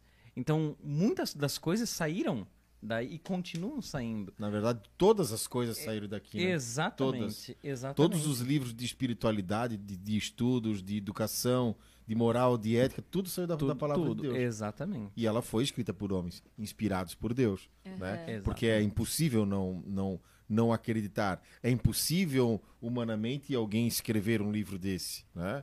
Então, realmente tem a, a, a inspiração, tem o sopro né, de Deus na, na, na palavra e ela nos alimenta. Que é o que vivencia a igreja, esse sopro, É né? o que vivencia. a igreja. André, a gente vai rezar, a gente vai convidar a Amanda e o Thiago para rezar pra gente, mas antes eu vou falar do- dos nossos patrocinadores, Boa. que eu não, não falei ali no meio, né? Já estamos há duas horas Uhum. Passa tão rápido, Passa o assunto é tão bom. que- Ia até às três da manhã se deixasse, né? Assunto Ah, ia mesmo. Ia mesmo. Então, para você que nos acompanha, os nossos patrocinadores são esses que passam na tela durante todo o programa. Esses são as, as empresas que apoiam o andar de cima. Lembrando que a gente não tem eh, fins lucrativos, essas pessoas nos ajudam a fim de a gente levar esse conteúdo, né? Hoje a gente adquiriu mais uma câmera, a gente está estreando uma câmera nova aqui, então você pode ver que todos os, os programas têm uma novidade, a gente quer levar um conteúdo de melhor qualidade para você em casa também. Então eu agradeço aqui é, a Carina Seguros, da Retoque Pisos, a Zeno Autopeças, HPS Oficina Mecânica, Destaque Sul Descartáveis, Reds Tecnologia, Pérola de Pano, Areias Biofus, HP Produções, Beto Pães e Areias Bósio. Agradeço também todas as outras pessoas que nos ajudam em oração, né? A gente sempre está segunda na missa, colocando os nossos patrocinadores, quem nos assiste em oração. E muitas pessoas têm começado a frequentar a missa também junto. Então, se você sente o desejo, né? Segunda-feira no centro, A gente está na missa lá das 19. É, e você que reza em casa. Claro, vá por Jesus, não vá por Não, nós, claro, né? Não, claro. Vai encontrar a gente lá, né? Vai Mas é- encontrar, é, exatamente. vai encontrar Jesus lá que, também. que é, que é o É. objetivo do programa, né? Apresentar Jesus, né? A gente tem o símbolo a flor de lis, que ah, representa a Santíssima Trindade, mas também a ponto alto, né? Andar de cima, flor de lis a ponto alto. Então, esse é o nosso objetivo. Agradecemos também as pessoas que nos ajudam em particular, que não querem demonstrar o apoio, né? Que não divulguem o nome.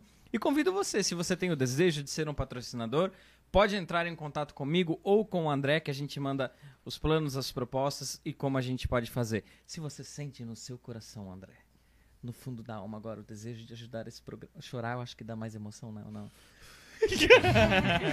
Tem planos de pessoas que nos ajudam que tem palestras. né? Ex- exatamente. Palestras nas empresas, seja Exatamente. onde for. Exatamente. Claro, a gente fala palestras grátis, mas eles estão pagando, né? Dentro É, do plano, Dentro né? do plano, mas tem Dentro do palestras do, André Vilela. E se você sente no coração, aqui embaixo tem um QR Code, né? Que você pode fazer uma doação espontânea. Não tem limite, não tem valor, é tudo aquilo para ajudar nessa obra. Então, muito obrigado a você que nos ajuda, que nos faz vivenciar esses momentos, que também é de grande experiência pra gente, não é, senhor André? Cada quinta-feira é uma surpresa. Cada quinta-feira é uma surpresa. Separamos mesmo. uma música pra ti, Gisele, e pra ti, Tiago. Mas antes, eu quero que tu olhe pra aquela câmera ali, que é a sua câmera. E diante de toda essa experiência, diante de tudo que nós estamos vivenciando hoje, né? Eu falo assim de toda a pandemia, toda essa história política, enfim, as pessoas estão começando a ficar desacreditadas, depressivas, ansiosas, espíritos suicidas, né? É, quantas pessoas que passaram pela tua experiência de abuso e não conseguem achar uma saída, não conseguem buscar forças, por muitas vezes têm vergonha de denunciar ou de buscar ajuda, de falar para as pessoas próximas, as pessoas que possam passar hoje por uma enfermidade maior ou igual ou menor que a tua, mas que tem medo, que estão apreensivas. Eu quero que tu olhe para aquela câmera e que tu possa deixar uma mensagem aonde que tu busca forças. É, claro, a gente já sabe, mas para que a pessoa vá ver o programa depois, né? É, como que tu alimentou a tua fé, como que elas podem fazer para ter essa tua força também. Então fique bem à vontade olhando para aquela câmera, porque eu sei que muitas pessoas serão tocadas pelo testemunho de vocês hoje. Então, é, o que eu tenho pra dizer é se apegar na palavra.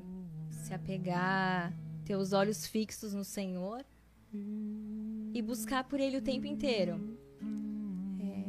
Nós católicos temos a experiência do Santo Terço.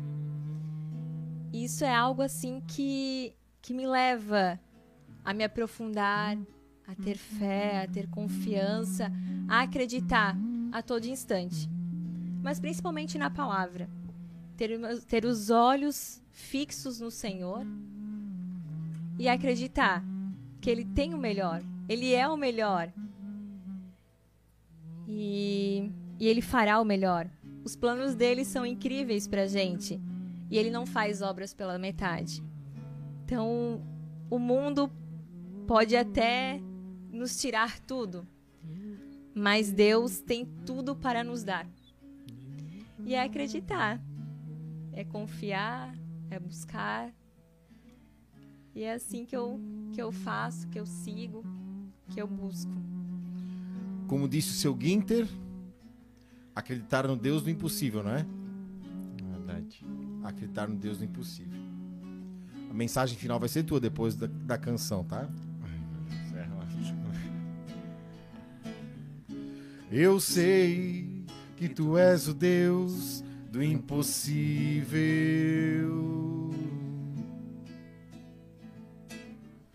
Eu sei que tu és o Deus de milagres.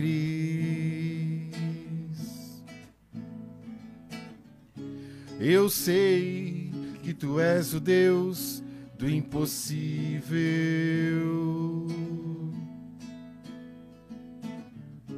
Eu sei que tu és o Deus de milagres. Reze conosco.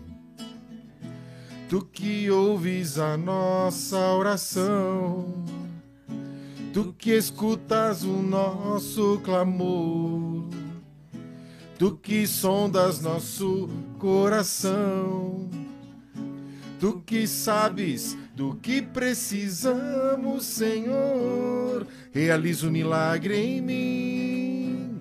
Jesus, realiza o um milagre em mim. Senhor, necessito a tua intervenção na minha vida.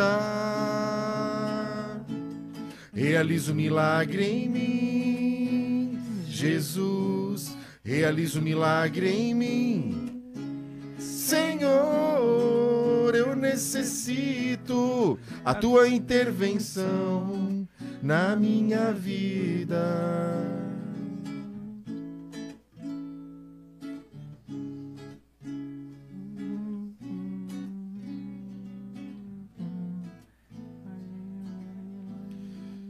Diante do testemunho que nós ouvimos hoje desse casal, desse jovem casal. Eu quero te convidar, tu que está em casa, a também apresentar para o Senhor as tuas impossibilidades, as tuas enfermidades, a tua história, a tua vida, os teus traumas, as tuas machucaduras. Eu quero te convidar a dizer: Senhor, esse sou eu, essa é a minha história, esse é o contexto da minha vida, esse é o meu coração. Sei que não há lugar melhor, Senhor, para colocar o meu coração do que no teu coração. Ouvimos aqui sobre a fé. A fé. A fé que vem ao encontro daquele que clama com o coração reto e bendiz que o Senhor é o médico dos médicos. Por isso, hoje eu quero que tu experimente também, te convido a experimentar esse amor que a Gisele e que o Tiago experimentaram o amor que curou, o amor que libertou, uma enfermidade. Ouvimos primeiro uma enfermidade espiritual, um coração machucado que ficou preso por anos. E ela achou forças para ser curada e liberta e também para perdoar. E depois nós ouvimos um testemunho de cura física, mas que foi alimentado pela fé. Trata-se de um Deus vivo e ressuscitado. Deus vivo e ressuscitado. Jesus Cristo, o amor em pessoa. E é esse amor que quer curar. Quem sabe hoje o teu coração encontra-se cansado, desmotivado, entristecido, complexo de inferioridade, traído e infiel, com falta de perdão, com falta de amor, carente de pai, carente de mãe, quem sabe tu, mulher que está ouvindo, quer também que o teu marido te carregue no colo, como o Tiago fez para subir essa escada. Reze, ore, clame ao Senhor. Quem sabe tu, esposo, também quer uma mulher que te acompanhe na oração, reze, ore, clame ao Senhor. Deus concede tudo, tudo que for da nossa necessidade e no tempo dele. Por isso, nós queremos cantar e rezar. Tu és o Deus do impossível. Tu és o Deus de milagres. Volto a dizer, estamos falando de um Deus vivo e ressuscitado que quer visitar a tua casa hoje e liberar esse milagre, liberar essa cura. Por isso, reze, reze conosco. Reze conosco, busque forças. Se quiser, abra a tua palavra. Se quiser, dobre os teus joelhos Levante teus braços e clame ao Senhor e diga: Tu és um Deus de milagres. Tu és um Deus de milagre. Eu sei que tu és o Deus do impossível.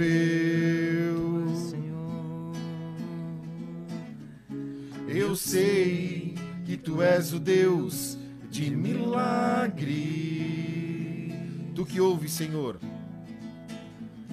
Tu que ouves a nossa oração, tu que escutas o nosso clamor, tu que sondas nosso coração, Tu que sabes do que precisamos, Senhor, realiza o milagre em mim. Jesus, realiza o milagre em mim.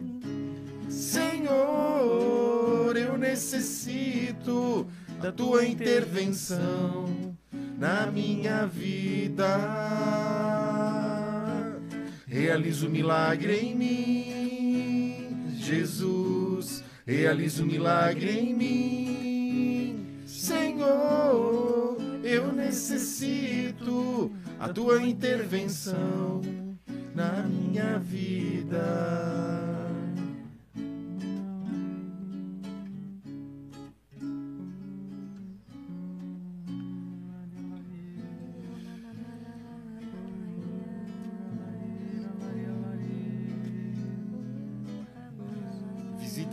Santo cada casa, cada família. Derrama o teu amor. Tu que sofre de insônia, hoje tu vai dormir bem descansada no Espírito Santo. Vai ter uma noite de repouso, vai ter uma noite de descanso. Amanhã vai acordar feliz, glorificando a Deus por essa noite tão esperada. Sim, vai ter uma noite de descanso. Você que tem um, um machucado que há muito tempo não cicatriza, não melhora, Deus te toca nesse momento. E através da tua fé, da tua oração, esse machucado vai vai sarar. Toda dor de cabeça, das preocupações exageradas, o Senhor está visitando e está arrancando com a mão essa tua dor de cabeça, bem na altura da testa, na tampa da cabeça. O Senhor está arrancando com a mão. Creia, creia. Ele está te visitando. Toda dor nas costas, lá no final das costas, começando ali o cox. O Senhor está visitando. Visita, Senhor.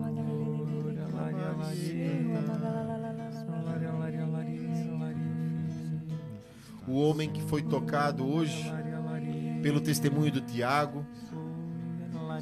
Não desista. Não desista do teu casamento. Não desista dos teus filhos.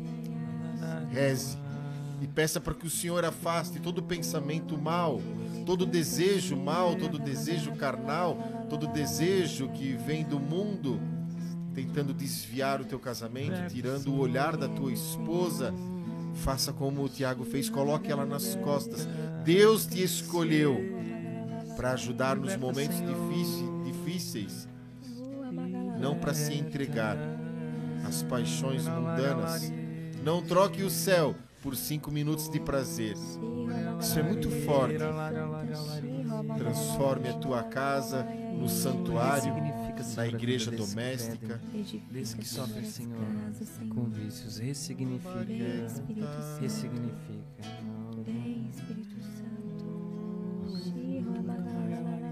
O jovem que ouviu os testemunhos hoje, olha como é lindo. O jovem em Deus jovem em Deus. Um casal jovem que casou em Deus e com Deus e para Deus. Deus se alegra muito e confia muito nos, nos jovens.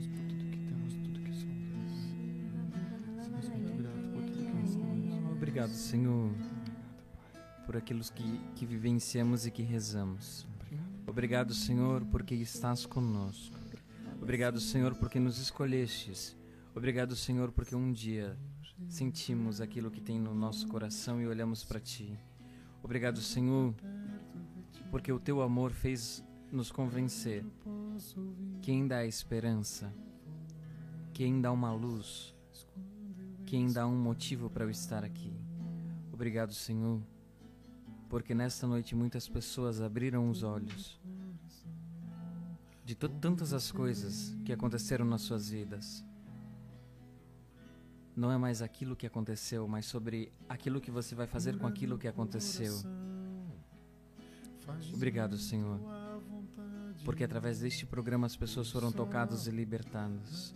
Obrigado, Senhor. Eu posso me completar.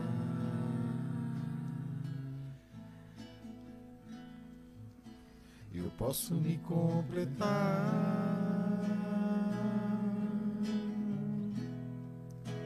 Me leva onde eu posso ouvir tua voz. Leva onde eu posso ouvir tua voz. Me leva. Onde eu posso ouvir tua voz. Aos teus pés, ou me leva, me leva onde eu posso ouvir tua voz. Onde eu posso ouvir tua voz. Me leva onde eu posso ouvir tua voz. Aos teus pés.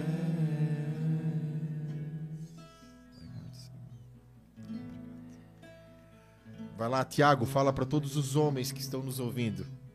Palavra profética. Mostra aí pro pai, pastor. Aí, Aí, ó. aí é difícil, É. né? Um pastor.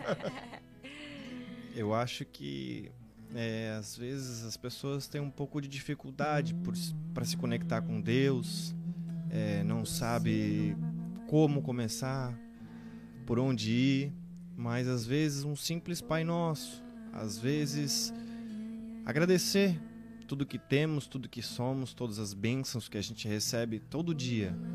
Só por termos a graça da vida já somos vencedores. Então não tenha vergonha.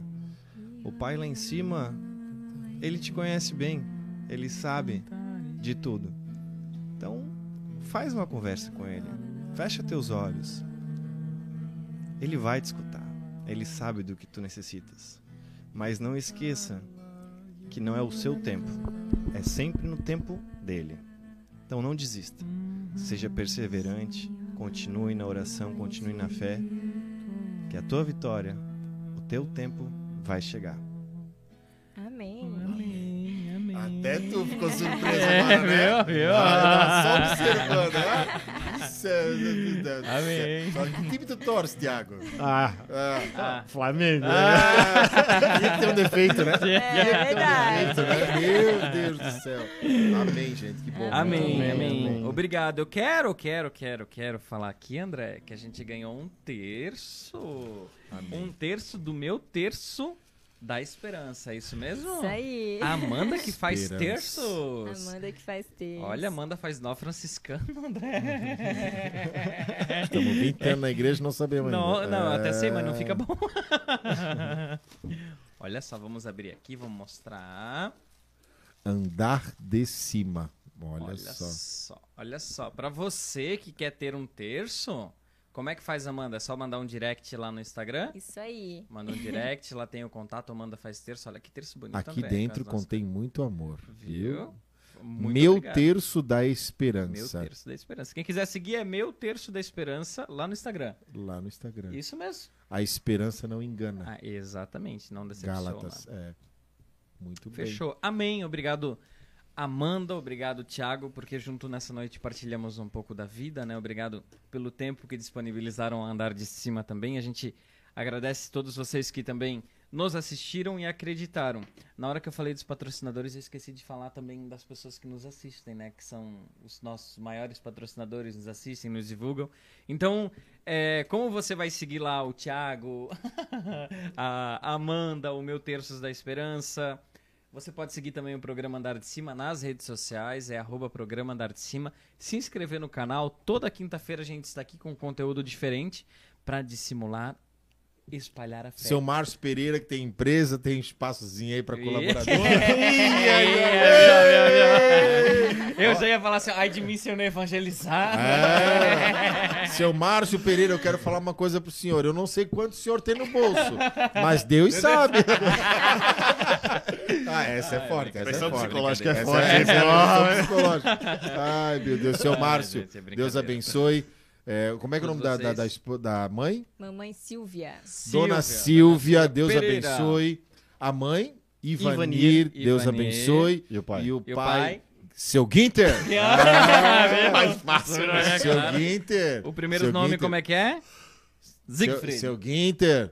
Seu Guinter, Deus abençoe o ministério também, é isso, precisamos falar de Jesus. E para todos vocês que nos assistiram, muitas pessoas diferentes aqui, muitas pessoas entraram, muito obrigado. A nossa...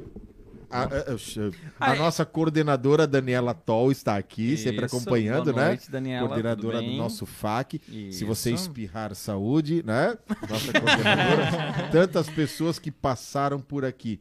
Muito obrigado, Deus abençoe. E o programa é assim, né? Divertido, é a sala de casa, sempre com pessoas que deixam mensagens. Hoje não foi diferente. Hoje foi mensagem forte, né? Foi. Por dentro nós estamos arrebentados, mas por fora nós estamos inteiros, né? E com fome, né?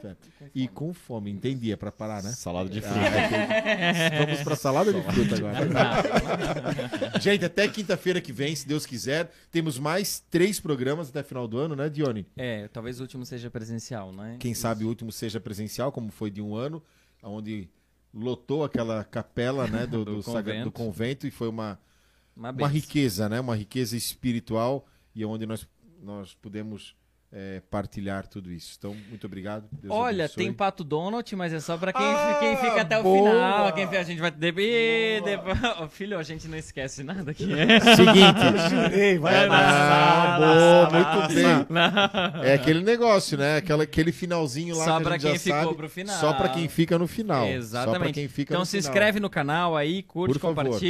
A gente está de volta na quinta-feira que vem, se Deus quiser, André. E ele quer. Amém. Amém. Amém.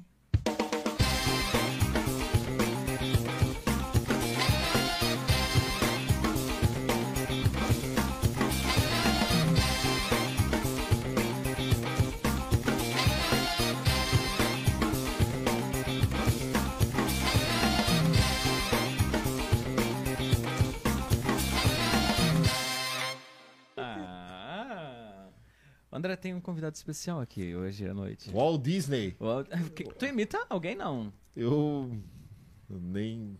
Não. Nem não. Fala com o nosso convidado aí, então, que a gente trouxe diretamente Faz uma entrevista da, da aí. Disney, é, Disney. Eu ia dizer pra ele ler uma passagem bíblica. É mas- demais, é demais, é demais. Vamos fazer assim, ó, como tá tão, tá tão difícil nessa esse mundo artístico, né? Eu vou pedir pro Pato Donald deixar uma mensagem de motivação para todos os artistas.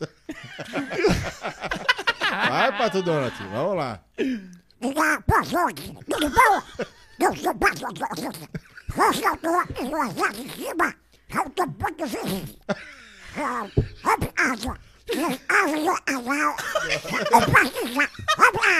E a risadinha, a risadinha do Pato Donald.